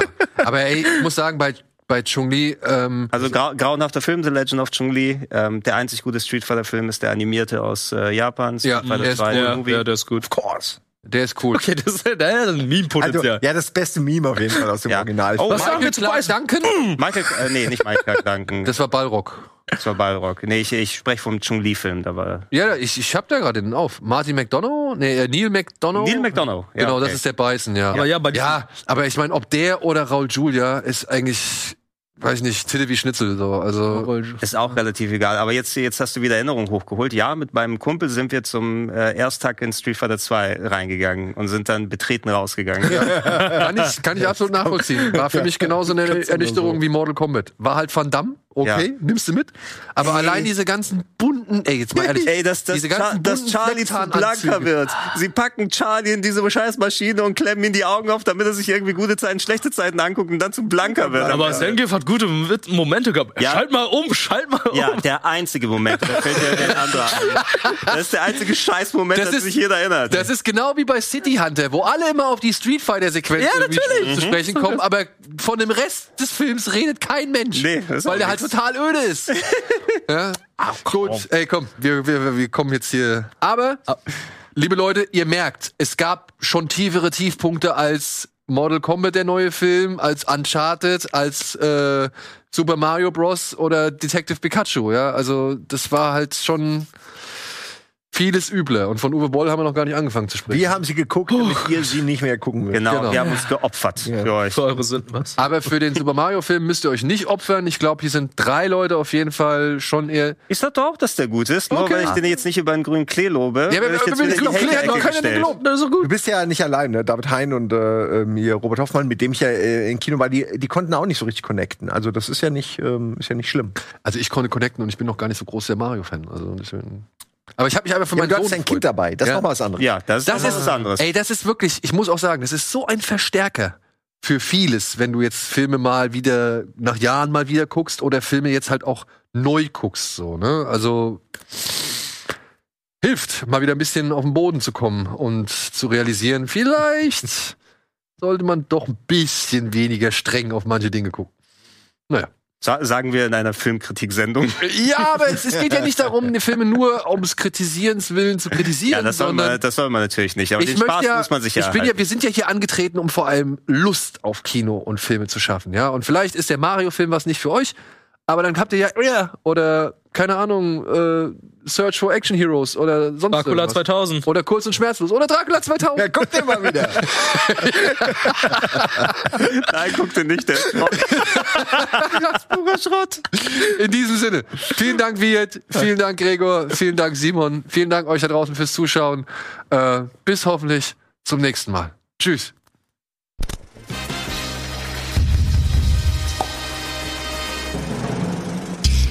Diese Sendung kannst du als Video schauen und als Podcast hören. Mehr Infos unter rbtv.to/kinoplus.